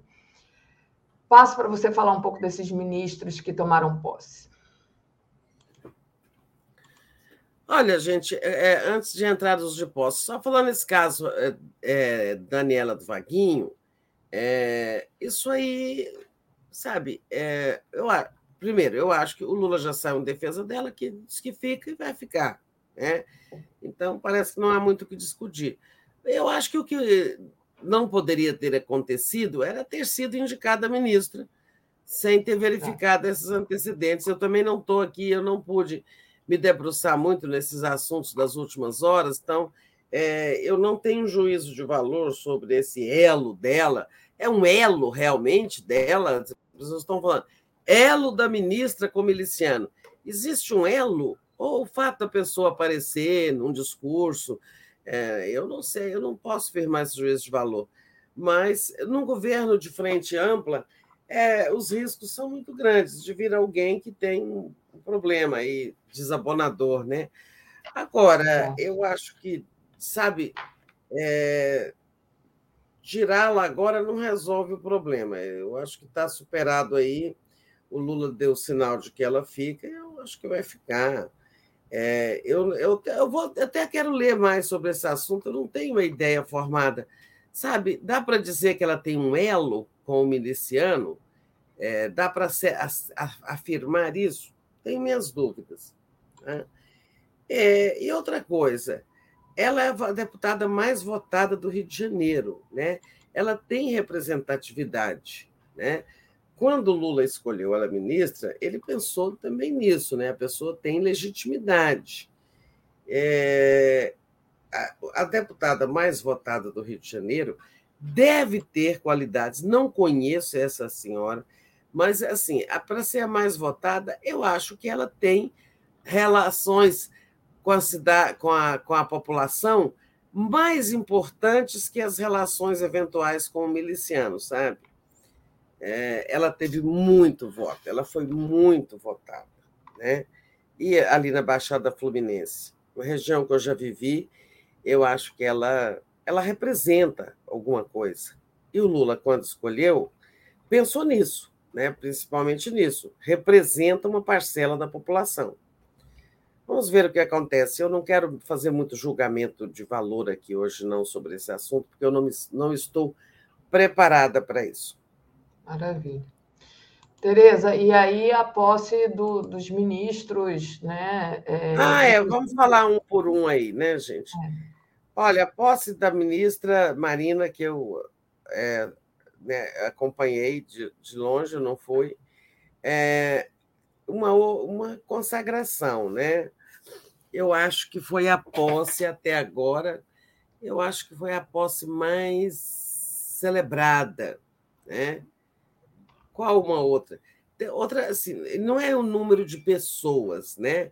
Claro que tinha muita gente na posse do Haddad, tinha muita gente na posse do ministro da Saúde, no Flávio Dino, que nós até fomos juntas, da Daphne e eu, e outros. É, tem sempre, eh, teve, mas não é isso. A posse da Marina teve um tipo de celebração diferente, né?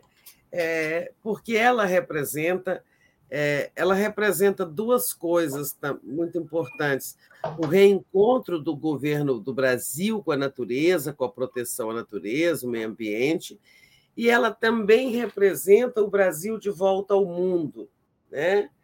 Essa palavra de ordem que vale para a política externa, mas vale também para a política ambiental, que as duas se fundem e se confundem. Não há política externa hoje que não passe pela questão climática ambiental. Né? É, eu espero que a Marina e o Lula não tenham problemas como de outros tempos. Ela tem realmente, acho que é, tem sentimentos com a Dilma, mas a Dilma não é do governo, então isso não vai afetar. A Dilma, por sinal, em algum momento ela deve ir para um cargo no exterior, tá? É, uma representação do Brasil numa embaixada ou numa organização multinacional. Mas isso não vai acontecer. Nem o porta-voz está escolhido, como a gente brincava aqui. Você imagina, tem muita coisa ainda para acontecer. Agora, a festa por Marina, eu acho que ela tinha isso, esse duplo significado. Espero que dessa vez, assim, ela está muito feliz de ter voltado ao cargo. A gente sente que ela está feliz, né? ah, ela está solta, está leve, está com astral elevado, tirou tudo de letra, inclusive aquela agressão ali no restaurante gratuito de uma bolsonarista. Né? Eu acho que foi uma, assim, uma grande festa e merecida festa. Eu acho que a Marina merece essas homenagens pelo que ela já representou para o Brasil. A Marina, é, durante esses anos, bolsonaristas aí de destruição, ela era embaixadora do Brasil Verde, né? Lá fora. Era a referência que o mundo enxergava. Não, não é só desmatamento que tem no Brasil, né?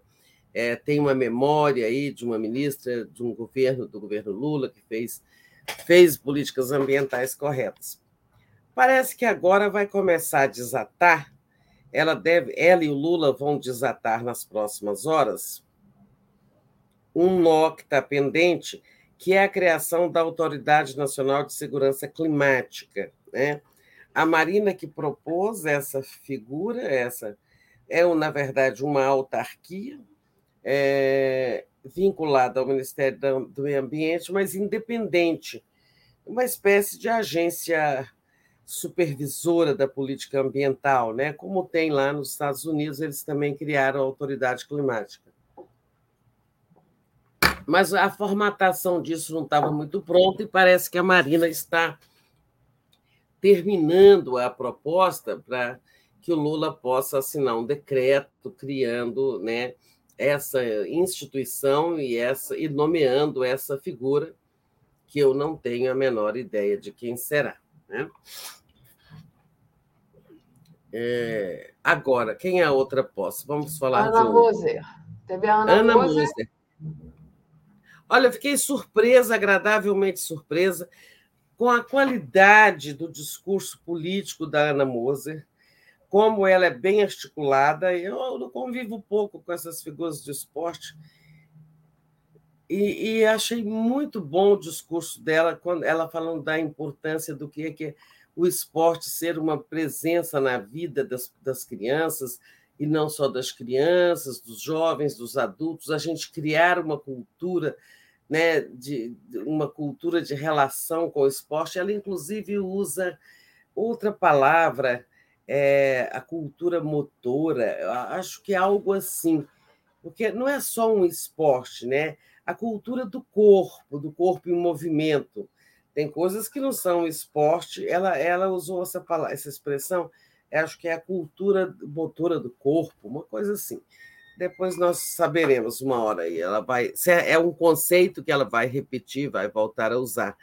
Mas que é isso, né? Então, por exemplo, você vai é, fazer yoga. Yoga não é um esporte, mas é uma cultura motora do corpo, né? Ou você dar acesso às pessoas a todas essas atividades, né? É, é, relacionadas com o nosso corpo, que tem a ver com a nossa saúde física, com a nossa saúde mental, com a nossa sociabilidade e tal. Eu não sei quais os programas que ela.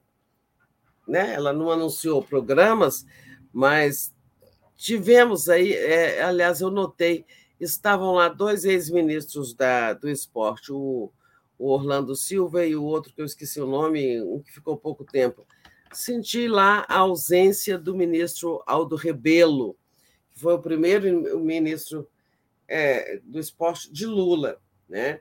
É, e o Aldo criou o, o, programa Segundo Tempo, ou Segundo Turno, é, que era o seguinte: você estuda, de, você criança estuda de manhã, ela vai ganhar o almoço na escola, ficar lá para depois ela, no segundo turno, né, no turno da tarde, ela se dedicar a uma prática desportiva. Esse programa foi muito desmantelado, mas ele foi bem sucedido. É um programa que merece ser recriado, sabe? Eu acho. Enfim, gostei da Ana Moser, que eu não conheço, porque é, me surpreendeu que ela tenha uma, um, uma articulação tão importante. Aí, a partir dessa história da cultura do corpo, da mobilidade do corpo, ela desenvolveu várias conexões, como isso é importante para a educação, para a vida social, para o combate à violência, para o desenvolvimento das potencialidades e tal. Eu achei um discurso muito bom. E o Geraldo Alckmin também estava muito feliz, né? A gente vê nas imagens. É, achei muito importante para aqueles que ainda falam que ele vai ser o Michel Temer do Lula, ele fez uma reiteração de lealdade ao Lula como vice-presidente e como ministro, né? É, e eu, olha, acho assim, a história do Alckmin é muito interessante. O Alckmin era tão tentou duas vezes ser, ser presidente, não conseguiu.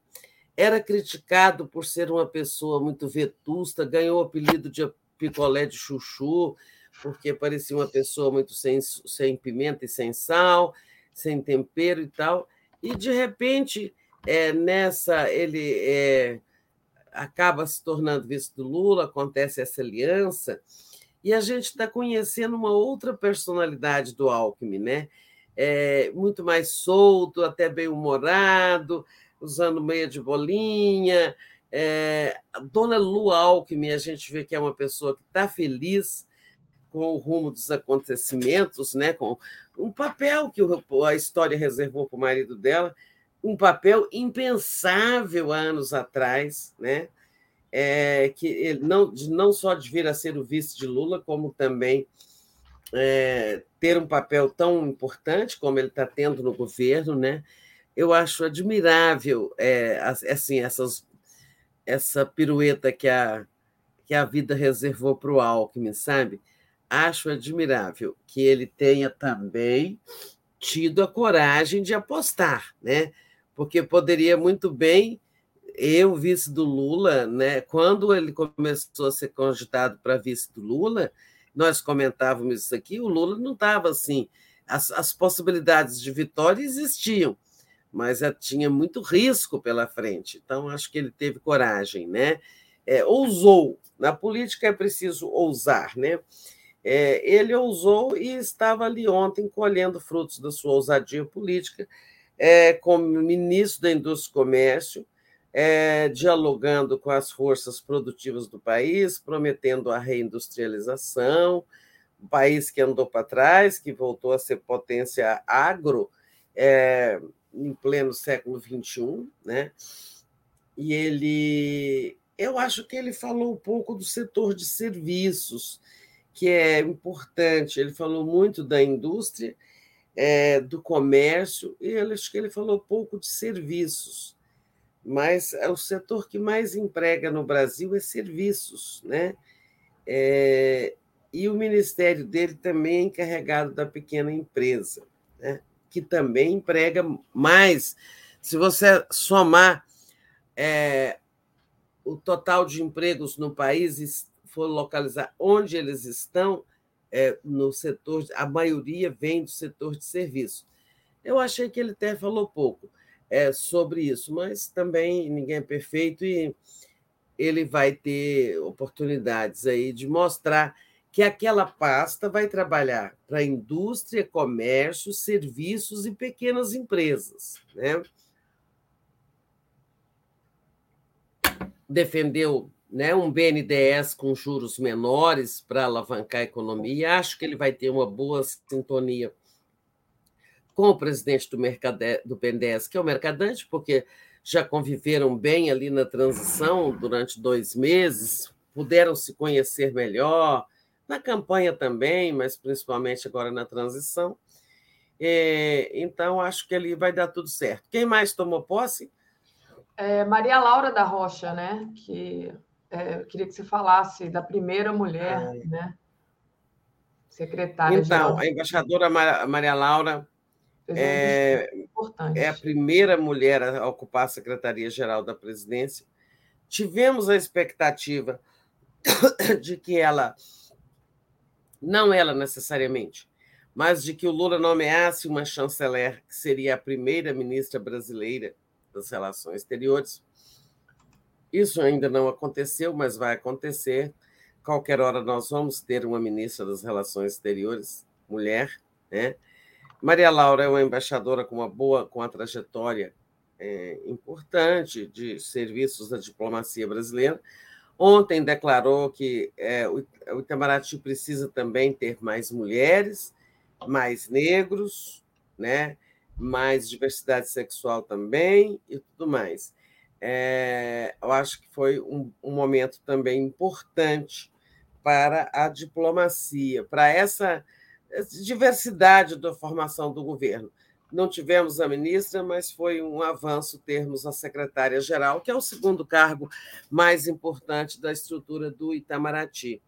E, por falar nisso, tivemos também a nomeação do ex-chanceler Celso Amorim, aquele que já foi considerado o melhor chanceler do mundo, já foi chamado assim num artigo de uma revista estrangeira, é, porque dizia esse artigo: nenhum, nenhum chanceler em tão pouco tempo conseguiu fazer tanto para projetar o seu país do que Celso Amorim, isso lá no governo Lula. E o Celso foi nomeado chefe da assessoria especial do Lula, uma assessoria especial é, que vai tratar de, quer dizer, tem coisas de política externa e também de outros assuntos. É, o presidente tem que ter pessoas o tempo todo formulando para ele ou a quem ele pede conselhos e, e, e exame de probabilidades. Digamos, é, ocorre uma ideia ao presidente, ele não pode sair lançando ideias por aí. Né? Ele vai encarregar a assessoria de ver se aquilo é viável, tem fundamento, antes de ele avançar falando qualquer coisa. É, eu acho que o Celso Amorim vai ser um, ter um papel. Ele é chefe dessa assessoria, mas ele vai ser um assessor especial, especialíssimo para assuntos de política externa. Né? Porque não tenham dúvidas, com toda vênia ao ministro Mauro Vieira, é, o Lula vai ser muito o seu próprio chanceler. Né? É, o Lula vai, digamos, as linhas gerais da política externa virão muito dele e o Celso estará ali ao lado. Eles têm essa grande afinidade é, e vai ser muito importante essa, essa assessoria especial. Eu não conheço ainda outros nomes, né?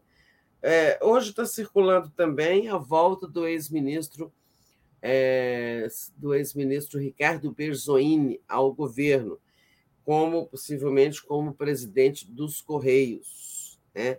O Berzoini, que já foi ministro das comunicações no governo Dilma. É, como a gente sabe, os Correios são vinculados a subordinados ao Ministério das Comunicações. Então, Berzoini voltando. Infelizmente, tivemos um ruído eu acho que foi mal pensado convidar o convidar o ex-governador Roberto Requião para ser membro do conselho é, do conselho de administração de Itaipu, né? Aí eu vou explicar para vocês o que, que ele disse é o seguinte: para muita gente pode ser bom ganhar 27 mil, não sei, 20 e tantos mil, sem fazer nada. 27. Mas para mim, 27, né? Fere a autoestima. Né? É, porque, gente, esses conselhos de administração, todas as empresas estatais, elas têm um conselho de administração, que geralmente é presidido pelo ministro da área, né? integrado por algumas pessoas da própria empresa e algumas de fora, para ter também um olhar externo fiscalizador. Esse conselho de administração supervisiona a diretoria da empresa, né? Ele é um fiscal, né? É, e os membros dessa, desse conselho fiscal, é, conselho, tem o conselho fiscal e tem o conselho de administração, é, ganham jetons enormes né, que dependendo do tamanho da estatal, é claro. É, por exemplo, o, da, o maior deve ser o da Petrobras. Uma grande boquinha nos governos é nomear as pessoas para ser membro de conselho de administração das empresas. Tem gente que acumula ser membro de quatro de, do conselho de administração de quatro empresas estatais e arrecada uma fortuna, porque se você for de quatro, você já tem 100 mil reais por mês, né? Isso eu estou dizendo eh, de governos imorais, tá? Aí no governo Bolsonaro tinha gente, no do Temer também, de que acumulava mais de uma ser membro do conselho de mais de uma empresa para ganhar esse dinheiro. E foi oferecido um lugar no conselho de administração de Itaipu ao Roberto Requião. Eu, eu inclusive, conversei com ele lá na posse, eh, no dia da posse do Lula, e perguntei assim: oh, você vai ser presidente de Itaipu? Eu estou achando que sim. Era a minha impressão. E ele disse: não, não sei, não recebi convite nenhum e tal. E depois ele é convidado para ser membro do conselho de administração, nem sequer diretor, né? E esse conselho, como, como ele disse, se reúne uma vez por mês, né? Então ele disse: Isso é uma boquinha de luxo que fere minha autoestima e não quero. Eu acho que foi um erro convidar o Requião para isso. Né? É, ele não está afim de um dinheiro, ele, é, ele tem aposentadoria como senador, ex-governador, e é uma pessoa que tem ainda plena capacidade de contribuir com o país, né? Um homem que está lúcido, está jovem ainda, tem muito que ele poderia contribuir é, numa diretoria. Isso aí é, é só para dar um salário. Acho que ele fez muito bem em recusar, tá? E, a, e quem sugeriu essa solução aí foi é, pisou na bola. Não sei quem, é, mas pisou na bola. É, teve esse ruído aí. O que mais que temos? Outros assuntos, Daphne? Está acabando temos. o tempo agora. Só, só agradecer aqui aos novos superchats. É, vamos lá. A, segundo a Malu da Flon, que falou da Marina, né, a Marina se recusou a aplaudir a Dilma. Todos se levantaram para aplaudir, ela ficou sentada. Só levantou quando pegou mal, mas a cara não negava o sentimento. É, a, a, Manu mandou um outro aqui também. Tinha também o segundo turno cultural, com teatro, música. Minha filha trabalhou aí, rolou uma banda de voz e percussão. Aí deve ser é, a, a, respeito de alguma coisa que falavam, ou você falava, ou alguém falava aqui no chat. Tereza Cristina. Daniela do Vaguinho vai dar força para a rede de milicianos instalada nos poderes no Rio de Janeiro. Cláudio Castro, que comprou tudo que, que é cabo eleitoral e tal. ser o mais votado às vezes significa muito mais ter dinheiro do que ter representatividade. Kaique Butler, é General Pazuello teve quase a mesma votação de Daniela. É, a gente já falou aqui com o André, né, sobre. É verdade, tem isso também. Pois é, só que eu não é. quero ficar, eu não vou ficar. Já falei para vocês minha posição, eu estou trabalhando com dificuldades, não tenho opinião muito bem formada sobre esse caso. É, é verdade. Bom, o André também já falou sobre isso. Vamos ah. ao seguinte, Tereza. Seguindo aqui, é, hum, as reformas da Alvorada, né? O Lula é, ainda não se mudou para o Alvorada, foi, foi lá ontem, fez uma vistoria, parece, tem muita coisa a ser reformada. A previsão é que se mude dentro de 20 dias, né? Mas se demorar muito, pode ser que ele passe um tempo na granja do torto, né? Parece que tiraram parede, tinha infiltração, que coisa, né, Tereza? para você. Pois é, é, é, essa é uma herança lastimável do Bolsonaro isso significa que ele não cuidou de um bem público, né? É, que é patrimônio do povo brasileiro, uma obra de Niemeyer é, que pertence ao povo brasileiro. Porque essas coisas, claro que toda construção, o palácio é antigo, é, ele vai precisar sempre de reformas. É, não sei se vocês se lembram que no, o Lula, no governo dele, é, eu até acho que estou me confundindo se foi o Lula ou o Fernando Henrique, é, que fizeram uma. Um dos dois fez uma arrecadação é, entre grandes empresários do Brasil para fazer uma reforma do Alvorada, porque é, o, Brasil, o país estava num momento ruim de dinheiro, de contas públicas, e o Palácio estava precisando muito de uma reforma. Se fosse gastar, iam dizer que o presidente estava gastando para ele próprio morar. Eu acho que foi o Fernando Henrique que fez isso. Foi o Fernando né? Henrique. É. Então, era um momento ruim né, da economia, o Brasil estava pendurado no FMI, e, mas eu acho assim, uma ação perfeita, completamente legítima, porque é para salvar um patrimônio público. Os, a, a, tradição do mecenato no Brasil em, de, é, em favor dos bens públicos é muito pequena. Nossas elites são pão duras.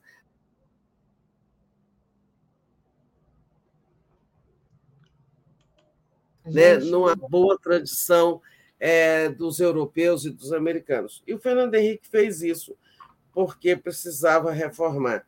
É, Agora, seja com dinheiro público, seja com a ajuda do setor privado, porque isso é para o, é para o povo brasileiro, o palácio não podia ter ficado caindo aos pedaços assim. Tem uma infiltração, conserta logo antes que ela cresça, né?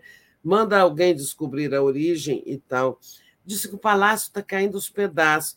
Tem arma... os armários lá, é, sabe? Até os armários seguem as linhas é, geométricas das colunas, sabe? Tem todo um design que remete às colunas do Niemeyer ali, né? Então, aquilo tudo vai ter que ser. Não, não é comprar outro armário e pôr no lugar, né? Tem que fazer outras peças, tem que restaurar as peças restaurar. É, então, diz que então, é uma calamidade. Diz que também no o gabinete presidencial é um horror o Bolsonaro sentava, punha o pé na mesa, a, pé, a mesa está arranhada, a mesa de jacarandá, Meu sabe? Deus, é uma coisa horrorosa. Então, é, é, eu acho que o Lula vai acabar indo para o Granja do Torto, porque se viu ontem que essa reforma não é pequena, que ela não fica pronta em curtíssimo prazo. Então, 20 dias não deve dar. A não ser que se faça apenas a reforma interna rápida, do segundo andar, onde fica a suíte, né, a suíte presidencial, os outros dormitórios, e embaixo se também ali aquela parte social, e depois vai arrumar do lado de fora. Mas eu acho que os principais defeitos estão do lado de dentro mesmo da moradia. Né? Então, eu acho que, sabe, vai acabar o Lula indo para a Granja ficar um tempo, é o que já se, se discutia ontem ficar fazer essa reforma com calma, né? Até que possa mudar. Mas até isso o Bolsonaro nos deixa os palácios depauperados. É, é, um, é, um, é uma vergonha, né? Eu, eu, tenho vergonha de dizer que o Bolsonaro foi presidente desse país, Brasil, gente. É. Do Brasil, que coisa, né? Tereza, a gente já está terminando aqui nosso tempo. É, a, a outro assunto que nós íamos é, tocar é a reunião do Lula com os governadores no dia 27, né? É, a, nessa agenda tá, é, seria a retomada de obras paradas e reforma tributária. Não vai dar tempo de você. É, não dá. É. Mas só para a gente é, trazer a notícia e a gente traz, é, aprofunda uma outra ocasião. Tá certo. Tá bom? Tá bem, Daphne. Então, vamos à nossa programação. Vamos lá. Então, hoje, na TV 247, agora às 10 horas, tem Helena e Mário Vitor, a queda de braço de Lula com o mercado. Às 11 horas, Giro das 11, Marina, Paz e Amor, com Wagner Freitas, Henrique Pisolato e convidados. Às 14 horas, tem o programa Marina Silva, Boiadas passaram por onde deveria passar apenas proteção. 15 horas, Panorama, Ressaca na Terra Plana, o mimimi dos fascistas. Às 16 horas, Estação Sabiá, a cultura toma posse do Lula, com a poeta Elisa Lucinda. Às 17 horas, um tom de resistência, Lula, o governo da diversidade, com o nosso querido Nego Tom. Às 18 horas, Léo Quadrado. Às 18h30, Boa Noite 247, 21 horas. Alckmin e Lula, nossa união não é por uma eleição, é por um país. Às 22 horas tem o dia em 20 minutos. E às 23 horas tem a live do Conde. Tereza, queria te agradecer demais, agradecer ao nosso público é, que está sempre aqui nos apoiando, deixando o like, compartilhando essa live, tornando-se membro. Só agradecer aqui também ao Corda Bamba, destruíram o país, como não destruiriam o palácio, verdade, é isso aí. É isso, Tereza, obrigada, e a gente volta nós duas amanhã e você volta no Boa Noite. Então, gente, fiquem aí com a Helena Maior Vitor. Obrigada, Daphne. Obrigada, comunidade. Todos tenham um bom dia. A gente volta no boa noite, tá? Tchau, tchau. Tchau.